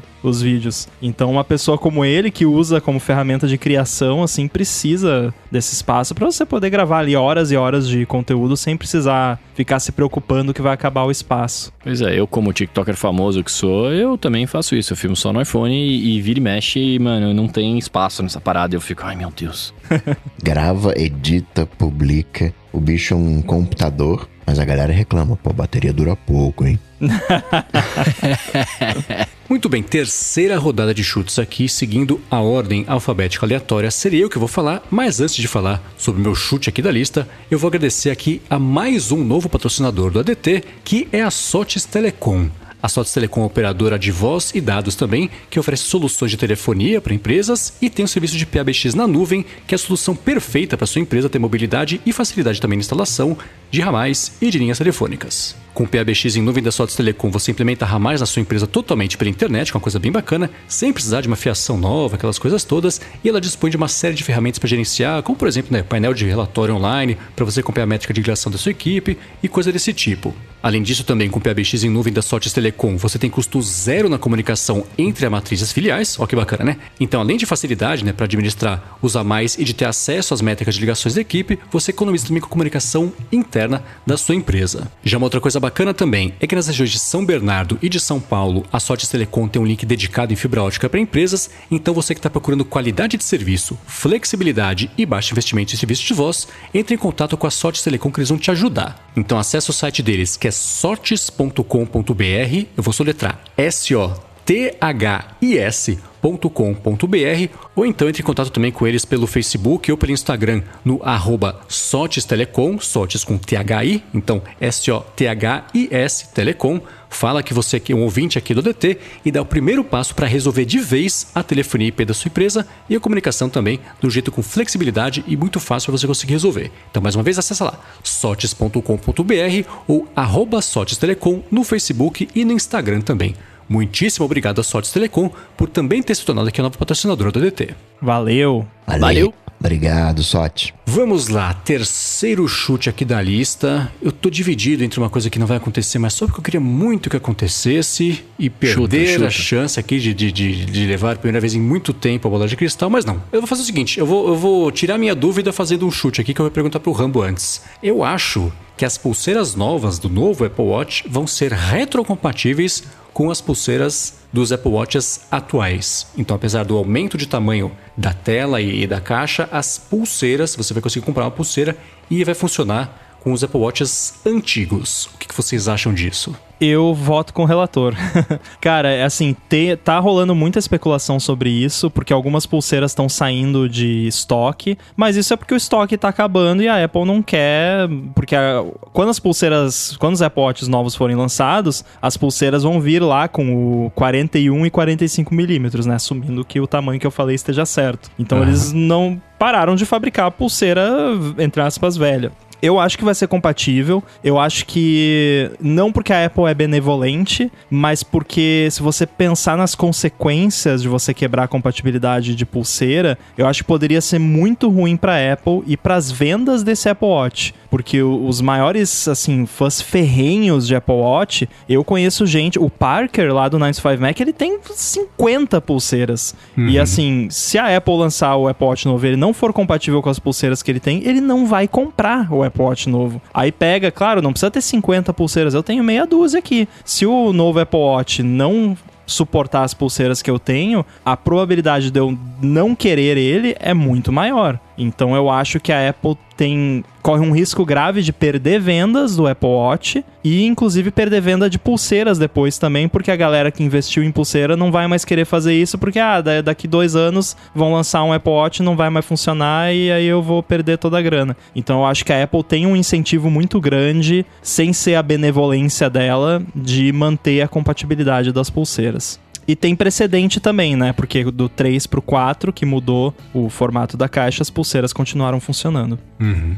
É, e eu, eu concordo, eu acho muito tiro no pé também eles, eles cancelarem as pulseiras, tá ligado? Eu acho que de repente daqui, sei lá, é, duas ou três versões de Apple que, eles, que ele fique diferente e caibam pulseiras diferentes, aí você pode eliminar as antigas, né? Mas sei lá, eu acho que Isso é nada, tipo assim... mudar a porta do iPhone, né? Quando eles mudaram de do 30 pinos lá pra Lightning, foi um chororô, né? Só que assim, tinha o argumento que, ah, essa entrada de 30 pinos existe, sei lá, 10 anos, não lembro quanto tempo, mas era mais de 10 anos, eu acho. Então você pode falar, não, pô, era velho, né? Tudo bem, é um tempo razoável. Agora, o, Apple Watch tem o quê? 6 anos de existência. Foi uhum. lançado em 2015. Então, assim, é pouco tempo pra galera que tem coleção de pulseiras. Então, que nem você disse, Bruno, se daqui 4, 5 anos, né, por algum bom motivo eles resolverem trocar o padrão da pulseira, aí a galera tende a, a entender, né? Ah, beleza, né? Mudou isso aqui, agora a pulseira tem sensor, né? Que nem a gente falou semana passada. Então acho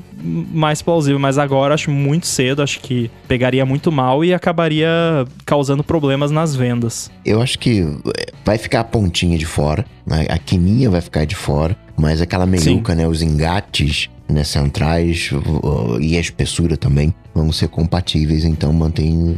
Acho que tem chance de, de rolar assim a compatibilidade. É, no do 3 pro 4 rolou uma parada assim, né? Ela não fica perfeita, né, no, no Apple Watch novo, ou é o contrário do 4 pro 3, ela não fica perfeita, fica ali uma pontinha, uma beiradinha. Talvez aconteça a mesma coisa, mas funciona. Pelo menos você pode usar, né? Não vai ficar perfeito quem for tiver muito faniquito, né? Talvez vai, vai se incomodar, mas o importante é você poder continuar usando. Acho que a pulseira sendo um, uma peça de vestuário, né? Você vai estar tá usando ali o que importa é que as pessoas vejam a pulseira e tal, né? Não ficando uma coisa horrorosa com dois centímetros sobrando de cada lado, tá de boa. Ah, mas aí eu perco o ponto.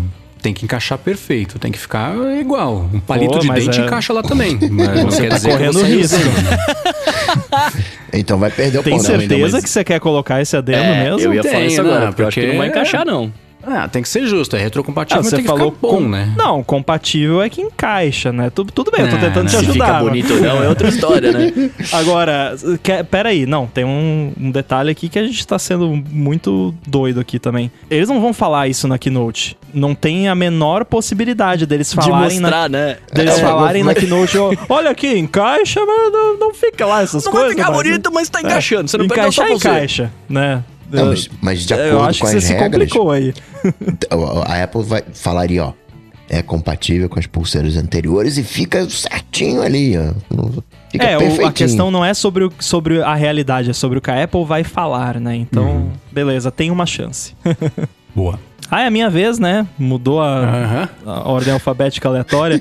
então eu vou fazer um chute aqui que eu considero arriscado, mas eu acho que pode me salvar também em caso de empate. Então vamos lá.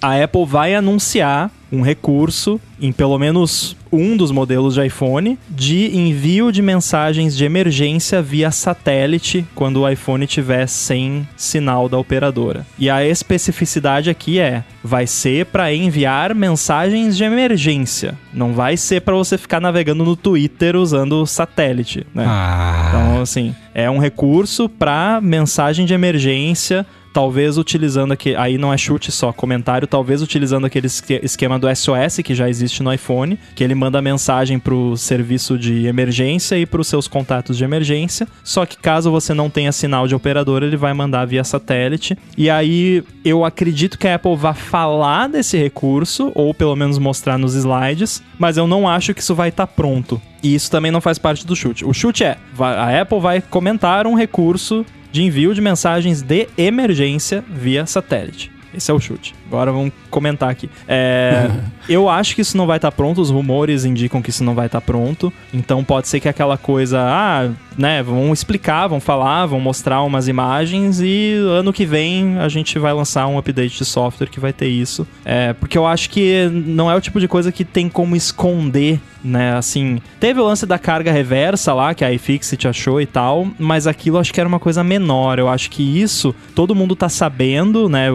Assim, de, dos rumores que, que pode rolar isso. Então, se tiver o hardware ali, a iFixit vai abrir, vai achar, vai virar uma, né? E aí a Apple vai perder o controle da mensagem, que é uma coisa que eles odeiam, por isso que eles odeiam vazamentos. Então eu acho que a Apple vai anunciar, só que talvez, né, não vai ser aquele recurso que vai lançar junto. Tipo o é, Pro Raw, né, que eles anunciaram no passado isso. pros iPhones Pro e ficou pro, pra depois, né? Acho que no ponto 2, né, alguma coisa assim saiu. Então acredito que vai ser anunciado isso aí, porque eu acho que eles não têm como esconder isso no hardware sem que isso seja descoberto. Pegada do chip 1 também, né? O chip 1 foi parecido. Uhum. E isso de ligação de emergência, né? Parece é, algo de outro mundo. Mas ligação de emergência para efeitos práticos é ligar para 91, aqui no caso do Brasil, 190. Né? Uhum. O iPhone sabe que, que, é um, que é um serviço de emergência. Então não é nada especial, entre aspas, né? Não é nada muito diferentão. É só, bom, eu tenho essa minha listinha aqui de, de serviços. Provavelmente isso não vai estar disponível nesse primeiro momento para todos os países. Vai ser né, Estados Unidos, um, ou outro, para depois pensar no, em algo mais, mais abrangente. Mas faz né, bastante sentido. Claro que. E talvez isso seja até uma coisa meio geolocalizada, né? Porque você está no meio de um prédio. Só o fato de você não ter sinal não significa que ele vai conseguir mandar o. Acho que não vai ser só uma coisa de não ter sinal. Acho que vai não ter sinal e você vai ter que estar tá longe da civilização. Não, com certeza isso vai ser uma parada, por exemplo, primeiro, não vai ter em todos os lugares do mundo, que você vai ter que estar tá num lado do planeta que é redondo, diga-se de passagem, não é exatamente redondo, mas enfim, vocês entenderam. é, você vai tá, ter que estar tá de um lado da esfera que tem os satélites lá, né? It's going to space, né? Literalmente. Então, vai ter que estar de um, num lugar, tem, provavelmente tem um monte de questão regulamentar envolvida. Então, é muito provável que, ah, é no deserto do Mojave se você se perder lá, vai ter isso, sabe? Pelo menos no começo. E aí aos poucos eles vão expandindo para mais lugares. E, e, e, que, o exemplo que você deu dentro do prédio, por exemplo, é. Você não teria muito provavelmente sinal de satélite também, porque Sim. satélite geralmente precisa de linha direta, né? Sem obstruções. Então, às vezes até nuvem obstrui sinal de satélite. Então, vai ter que, que ser uma parada mais outdoor, assim. E já já existem produtos específicos. Acho que a Garmin, né, tem alguns produtos que é para quem é, faz aquelas paradas de ir pro deserto mesmo, de ir fazer escalada em montanha no meio do nada, de ir de bike para lugares no meio do nada. Eles já têm um produto que é, é um telefone via satélite, basicamente. Você pode pedir ajuda, mas eu não acho que nesse caso aqui seria ligação. Eu acho que a parada vai ser por texto. Por texto? Porque lá nos Estados Unidos já tem o. Não sei se é só lá, mas em alguns lugares já tem o serviço de emergência. Ele tem um sistema deles lá que você, ele, o seu iPhone já manda a sua localização, tudo junto lá digitalmente. Não precisa fazer uma ligação. Ah, tá. Achei que fosse um tipo. I've fallen and I can't get up. De, de por, por mensagem, sabe assim? Então tá. Dear sir slash madam, fire. É. I hope, é, I hope this message finds you well. Duas I'm pessoas entenderam a referência. Fire! Exclamation mark. Muito bom. Vamos lá, Bruno. Muito bem, eu, eu, vou, eu, eu, queria chutar algumas coisas. Algumas pela zoeira e algumas para pontuar e etc. Eu ia chutar que os iPhones não, não iam ter cor nova, mas enfim.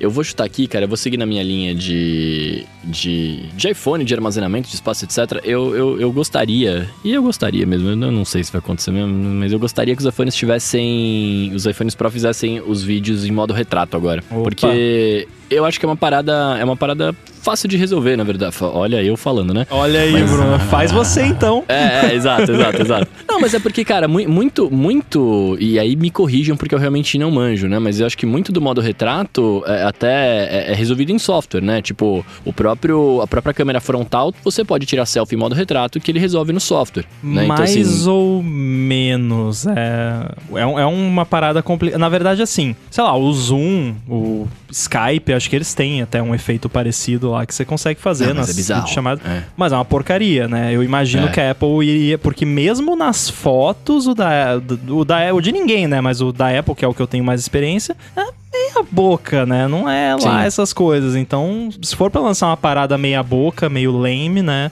Pelo menos assim, se tiver numa luz boa, que funcione mesmo, assim, que você olha e parece que o cara tá com uma DSLR. O, o mais próximo disso que você conseguir fazer com um Sim. iPhone, né? uhum. né?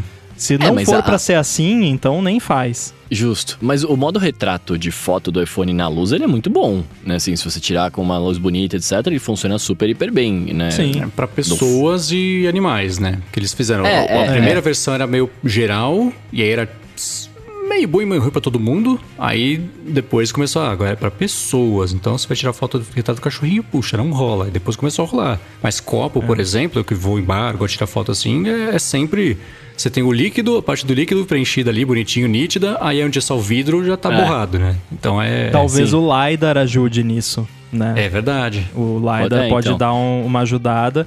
E o legal desses recursos vindo para as câmeras, por exemplo, o Center Stage do iPad Pro, pode até ser um chute aí, ó, se alguém quiser. Acho que não tá na lista, pode ser pro chute livre. O Center Stage que veio no iPad Pro novo com M1, que faz tipo uma parada cinematográfica que fica seguindo ali as pessoas que estão na imagem. É, isso tá disponível para os apps usarem e o recurso de vídeo com modo retrato provavelmente também estaria.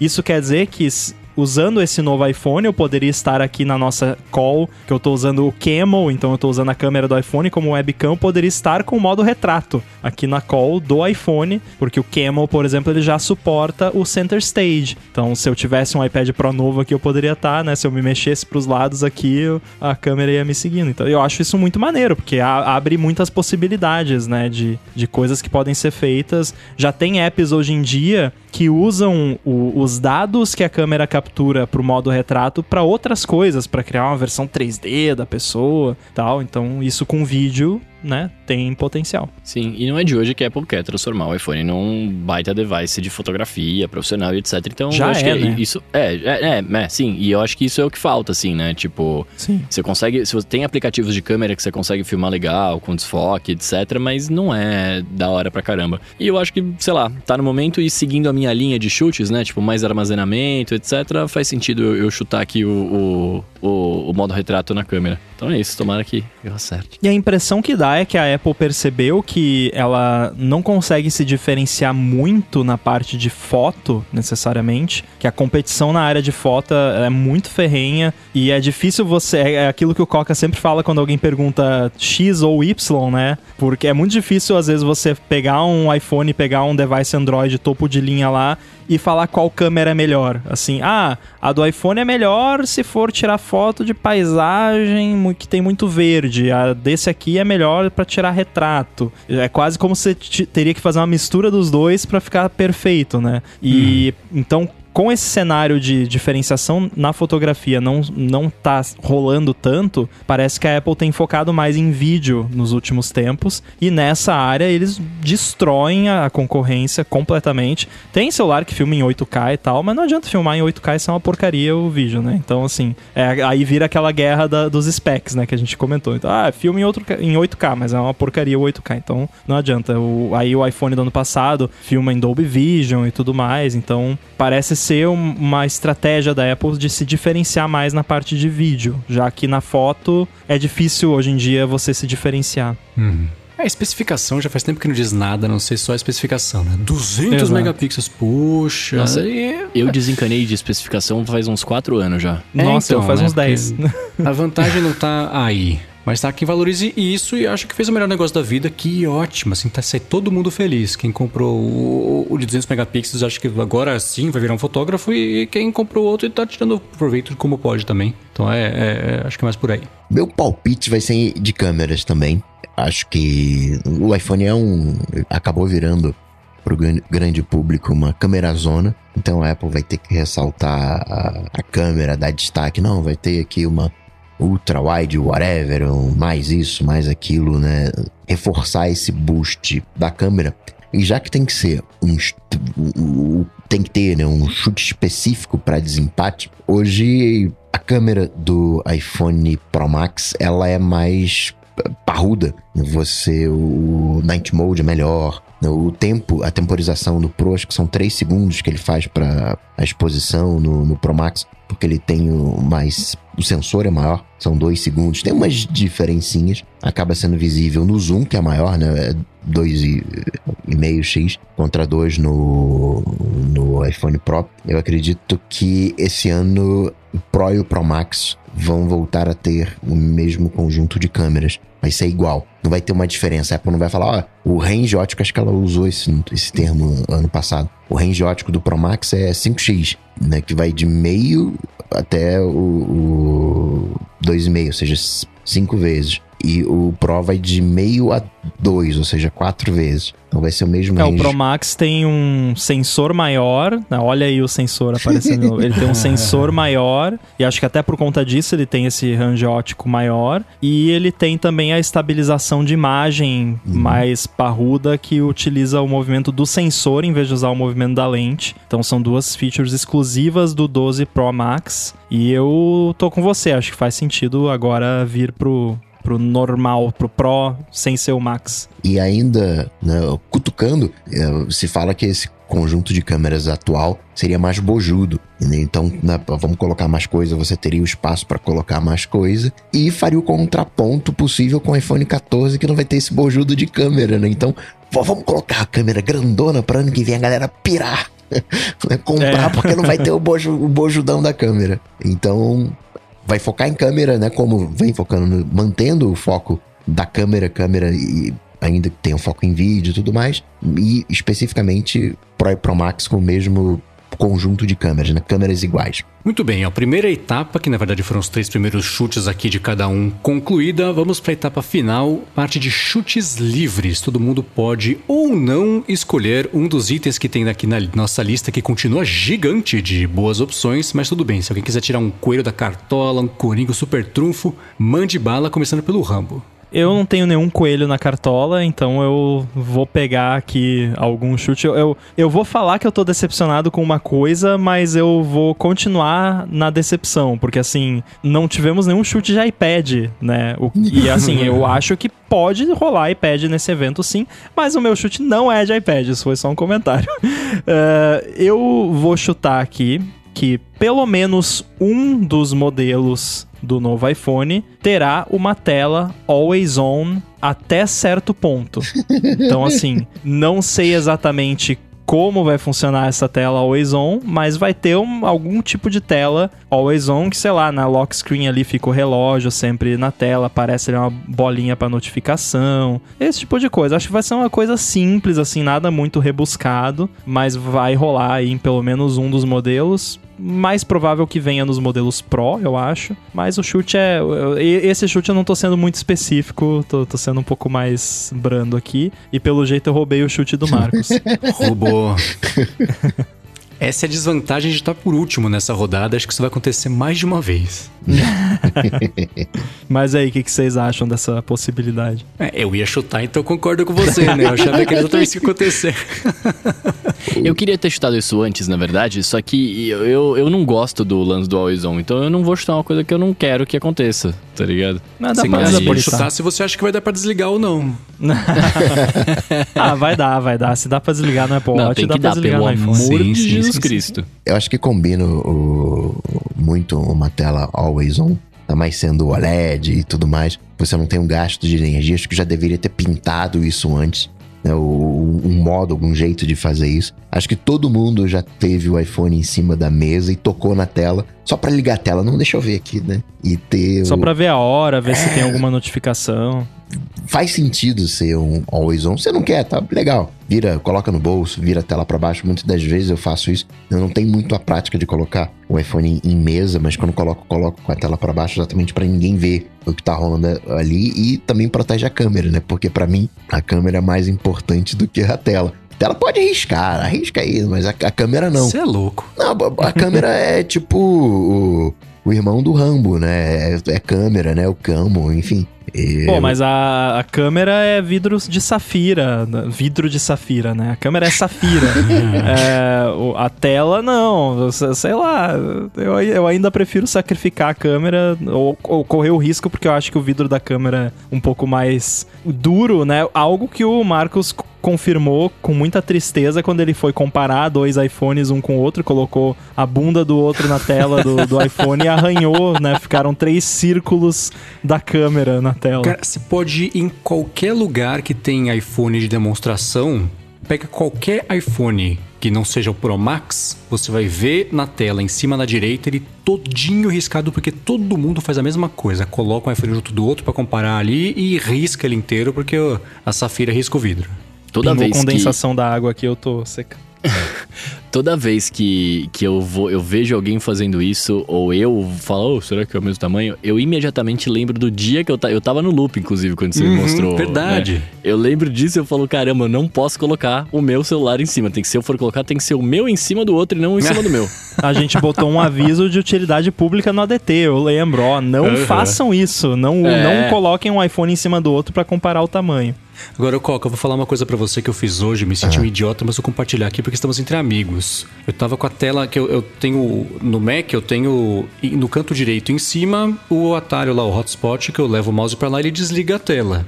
Eu desliguei a tela, fui pegar um café, voltei, sentei na, na, né, para trabalhar. Eu dei um toque na tela do, do, do Mac para ele acordar, como se fosse do iPad ou do, do, do, iPhone, achando que ele faria isso. Então já entrou mesmo no, no cérebro, que é, esse é o comando, né? Então para mim faz sentido uma tela always on ser ela semi semi-desligada, assim, um 50% de brilho ali com o relógio e se tem notificação ou não no máximo. Não vai mostrar notificações, nada disso. Mas no máximo o relógio e uma indicação ou outra ali de temperatura, sei lá, mas não ligada full, só um pouquinho ali. Pra você bater o olho e já ver que horas são e tá resolvido. É, e se a gente olhar as mudanças da tela bloqueada no iOS 15, ah, dá pra imaginar ali por que, que eles uhum. fizeram essas mudanças, né? O próprio ícone, quando você tá com um modo especial uh, uh, ligado, né? Por exemplo, agora ele tá no modo sleep já, porque já passou da minha hora de dormir. Então ele fica o iconezinho ali bem embaixo da data e da hora, bem uhum. no meio, bonitinho, com uma pílulazinha ao redor. Isso é bem perfeitinho, assim, para Esse negócio vai ficar ali para você, quando a tela estiver no modo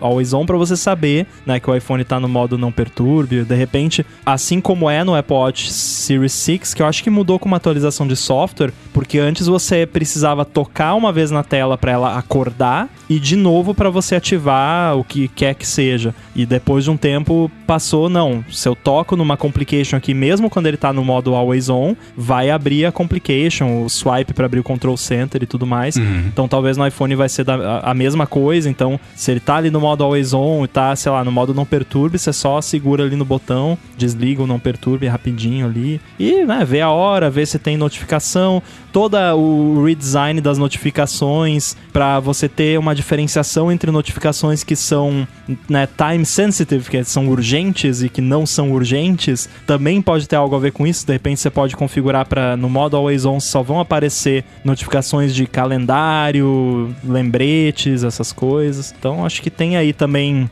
aquilo que você falou, né, de analisar o, o universo, né, para ver onde tá caminhando, acho que dá para fazer uma leitura dessas no iOS 15. Posso, Meiai?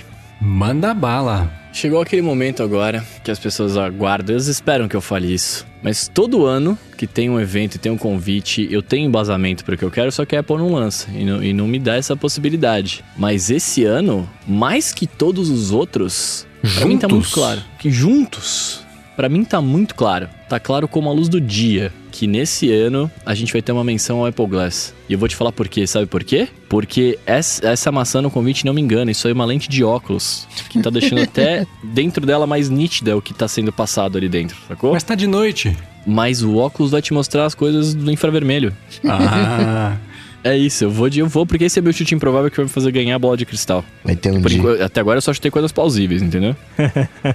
tem que tem. O dia que você não chutar de Apple Watch, é, Apple Watch, Apple Glass, Apple Glass, vai ser lançado. Bruno, vai por mim. Mas já teve, mas... acho que nos últimos dois ele não chutou e não é, deu eu não certo. chutei, eu não chutei, mas agora então, vai, cara, porque segundo, segundo a lenda do Mingão, é, era 2022 que ia rolar. Ele já falou algumas vezes. Então esse ano vai ter que ter um aviso aí. Eles vão falar alguma coisa. Essa, essa maçã translúcida não, não, me, não me engana, não, cara. A versão AR do, do convite que eles fizeram esse ano tá muito maneira, né? Assim, é, tem muita gente falando, ah, óculos, porque tem o convite AR. Não, o convite AR já tem faz, sei lá, cinco, seis eventos. No primeiro evento que eles colocaram o convite em AR, o pessoal pirou, né? Ah, com certeza vai ter o óculos. Se botaram o convite em AR é porque vai ter o óculos óculos, né? Agora, o convite em AR, né? Os do, das outras vezes era bonitinho, assim, era legal de você ver e tal. O desse ano é maneiríssimo. Tem um vídeo no meu Twitter, quem quiser ver do, do convite, é muito maneiro. E tem uma diferença, porque nos anos anteriores o convite ele nada mais era do que tem um formato de modelo 3D que chama o SDZ, que a Apple suporta,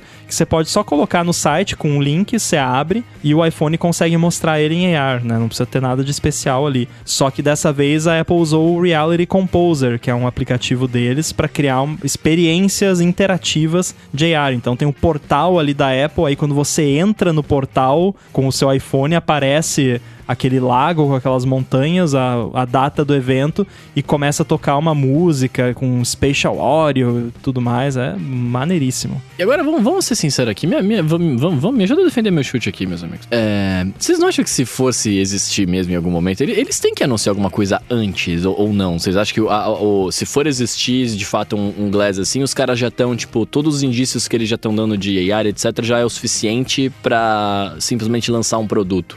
Não, não é. Não, Tem que vai, ter uma vai, parada antes. Vai depender muito da tecnologia que tiver lá. Porque, por exemplo, ó, entre a gravação do episódio e a publicação do episódio no dia 9, ou seja, para quem está escutando isso na sexta-feira, ontem o Facebook anunciou, junto com a Ray-Ban, alguma coisa de óculos inteligentes. Não, não vazou o que, que é, então não dá para saber. Eu acho que vai depender muito da tecnologia que a Apple colocar nos óculos, qual que vai ser a antecedência que ela vai anunciar. Porque se for uma coisa muito além do que as outras empresas conseguiriam fazer num tempo curto de tempo, porque a Apple passou os últimos 10 anos desenvolvendo esse negócio, aí dá para anunciar com um pouco mais de antecedência. Se for uma coisa que dê para ser imitada, nem que meia boca, mas é aquela coisa de first, sabe assim, que a gente já viu acontecer várias vezes no mercado de tecnologia, aí o anúncio da confirmação de que isso existe, detalhamento, deve acontecer um pouco mais próximo do lançamento. Acho que vai depender muito de que tecnologias que, que vão chegar no, no produto para a gente saber se, se dá tempo de. Se, se a Apple pode deixar um tempo maior ou menor em relação ao, ao, ao, lançamento com o anúncio, porque pode ser mais fácil mais difícil de copiar. É bizarro esse lance do tempo de desenvolvimento, né? Você falou aí de 10 anos. E eu tava lembrando aqui, me corrijam se eu estiver errado, mas no, na apresentação do iPhone original, o Steve Jobs fala: Ah, eu estava esperando por esse momento há dois anos e meio né? Uhum. Ou seja, assim, claro que, né, tinha muito trabalho anterior, o macOS 10, todas as pesquisas que eles fizeram para desenvolver o multitouch e tudo mais, mas o iPhone, o produto iPhone foi desenvolvido e lançado em dois anos e meio. Então é, é uma diferença, né, de, assim, de, de, tempo. Não tô fazendo nenhum tipo de julgamento. Ah, na época do Steve Jobs. Não, é só assim, né, porque eu acho que o óculos é muito mais desafiador, porque é uma tecnologia muito além, né, pelo menos segundo o que nós sabemos dos rumores. Então é curioso você pensar que o iPhone original como produto levou dois anos e meio e esses óculos aí tá, sei lá, é como você disse, acho que quase 10 anos já cara. se fala nisso. É. Você pegou o próprio. O, saiu a história do iPod também, tipo assim. Começou em fevereiro, lançou em setembro. É, é, Outubro, porque em setembro teve o. Teve o 11 de setembro, 11 de é verdade. É, é. Então, ainda assim, né, pior ainda, eles tiveram menos tempo para trabalhar porque tá todo mundo distraído e, e, com o que aconteceu. Então, é, é, muito louco ver que, claro, os produtos eram, eu vou colocar muitas aspas aqui, tá? Mais fáceis de serem desenvolvidos, que as tecnologias, elas. É, o, o iPod era um HD lá dentro, né? Assim, não era nada então dava para desenvolver mais rápido. Ele teve a Click Wheel, aquela coisa toda que foi a grande inovação que ele trouxe. Mas ainda assim, é, o iPhone já há dois anos e meio. É, né, uma coisa é você fazer iPhone hoje, né? Com o chip M1X, com o M1, com a 15 que seja, versus o que eu comentei, né? O chip do primeiro iPhone era de DVD player da Samsung e pegar ali a, né, a, tela, da, da, o Gorilla Glass. O, o, que mais dá trabalho é fazer o Gorilla Glass, né? Que o Jobs falou, cara, você consegue fazer, vai lá e faz que você vai ver se vai conseguir. E o cara da, da É muito da engraçado. Falou, não, não consigo. Ele falou, eu, conseguiu você vê as histórias, assim, eu li aquele livro do, do Ken Kochenda, que foi responsável pelo teclado do iPhone. Você lê e você não acredita que o negócio deu certo, assim, porque. Uhum até o final parecia um desastre. Tipo, eles mostraram apps na Keynote lá que eram só uma imagem, que não, uhum. existia o app. Eu acho que o app do YouTube foi tipo, o YouTube, acho que o Maps, que era o Google Maps na época, foram tipo os últimos depois do anúncio, depois de anunciar lá, depois da Keynote foi que eles foram fazer esses apps. Então você uhum. imagina uhum. o trampo, né? Claro que assim, a gente tá falando aqui, a gente sabe toda a história agora, a gente não sabe quando nem ser esses tais óculos ou headset que quer que seja, quando que a Apple bateu o martelo ou vai bater o martelo de este é o produto, agora vamos fazer uhum. o produto, né? Porque hoje em dia a gente ouve muito mais rumor de pesquisa, de a Apple está testando tal coisa, né? Então a gente não sabe quando que a Apple começou a testar o, o multi-touch, por exemplo, né? Pode ser que tenha sido muito tempo antes, né? Então, mas é, enfim, é, é, curioso isso. Tem coisas que dão certo, né? Como o caso do iPhone, tem casos que não dão, como foi o tapetinho de recarga T, né? O AirPower. É. Mas Exato. antes da gente ter um Apple Glass, Bruno, eu acredito que o LiDAR vai estar presente em tudo. Né? O LiDAR ele vai hum. ter que estar tá ba hum. barato o suficiente ou pequeno o suficiente para colocar. Né? Hoje não tá nem no, no, iPhone padrão, né? E parece que não vai vir também. Né? Esse não é meu chute. No, no iPhone 12. O meu chute mesmo é que o. Falei, né, que o iPhone ele é uma câmera, mas também é um telefone. E sendo um telefone, tem que falar a palavrinha mágica 5G. E o associ... vai ter que falar, não, é 5G. E uma coisa que faltou nos modelos não americanos é aquela Millimeter Wave. É, a, o 5G de onda milimétrica. Então acredito que vai ter uma expansão do 5G das ondas milimétricas, vai ter o, bem entre aspas, né? Vai ter um, um, um novo recorte de chip né? do, do outro lado, que vai ser antena em mais países, né? Aquele sub 6 GHz. Aqui no Brasil acho que ainda não está definido, mas não, não vou né, cravar que vai ter ou não aqui no Brasil, mas que mais países vão receber. E vai ter o anúncio, ah não, aquele 5G bacanudo lá, o Millimetric Wave, agora em mais países. É, a Apple gosta de fazer isso. Eles colocam lá na tela, ó, oh, nós temos o Millimeter Wave nesses países aqui. E agora com uhum. o iPhone 13 vai ter nesses aí aumenta um monte assim a lista, né? Agora, vocês já usaram o 5G, né? O Millimeter Wave não porque não, não tem no Brasil, né? Mas o 5G normal, vocês já testaram? Hum, Eu nunca. Não, não consegui. O 5G que você diz é aquele 4G 4G.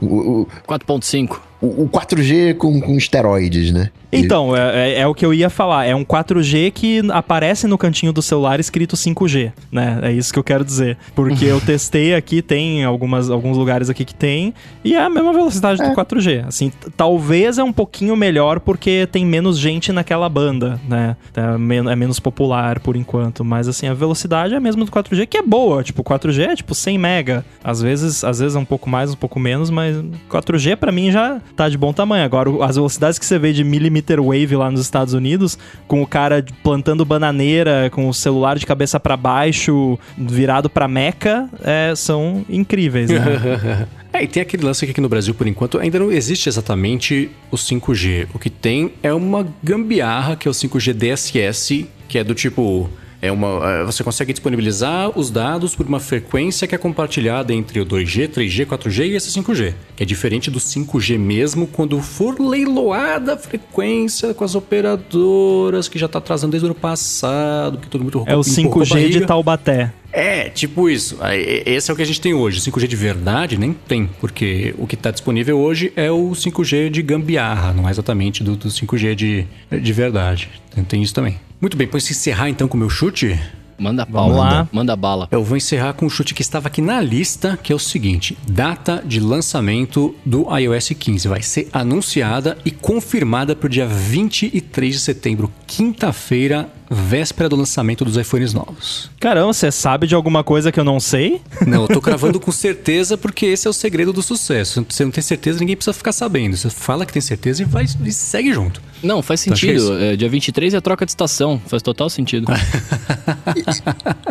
o, o Mendes já deu o, o, o, chute dele, não vai mudar. Mas historicamente não é na quinta, é na quarta, não é? É dois dias antes, não é? Não vale mudar, Mendes. Depende, um dia. Então, bom, ano passado foi dia seguinte do evento, né? Então... É, na real não tem muito um padrão, assim, mas uh, não costuma ser na quinta. Mas assim, não quer dizer, porque essas paradas aí são, por exemplo, essa semana aqui que estamos gravando, a Apple lançou beta novo do TV OS 15 para Apple TV e HomePod, mas não lançou beta novo do iOS. Então, foi beta assim, 9, é né? Beta 9. Eu acho que não Nossa tem mais beta senhora. agora. Semana que vem, no dia do evento, sai a GM, para, depois do evento, e aí acabou. GM não, agora é, chamam de RC, Release Candidate. Isso que eu ia falar, trocou a sigla. Muito bem, os alunos ADTs aqui desse episódio ficaram somados e guardados para o episódio que vem.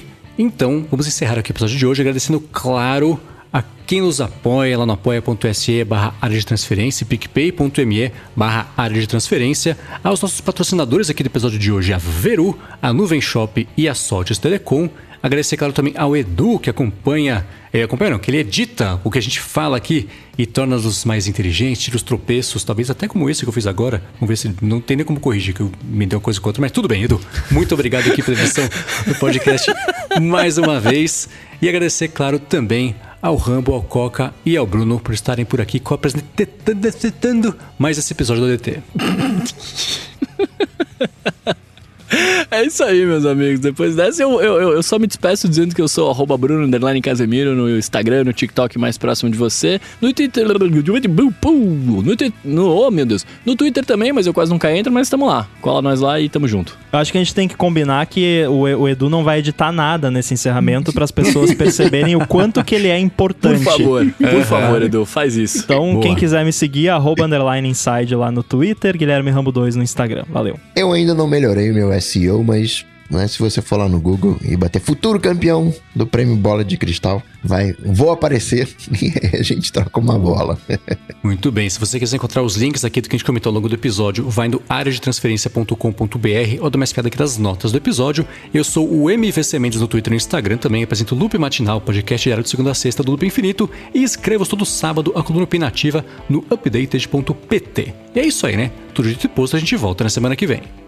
Valeu. Valeu. Tchau, tchau. Valeu.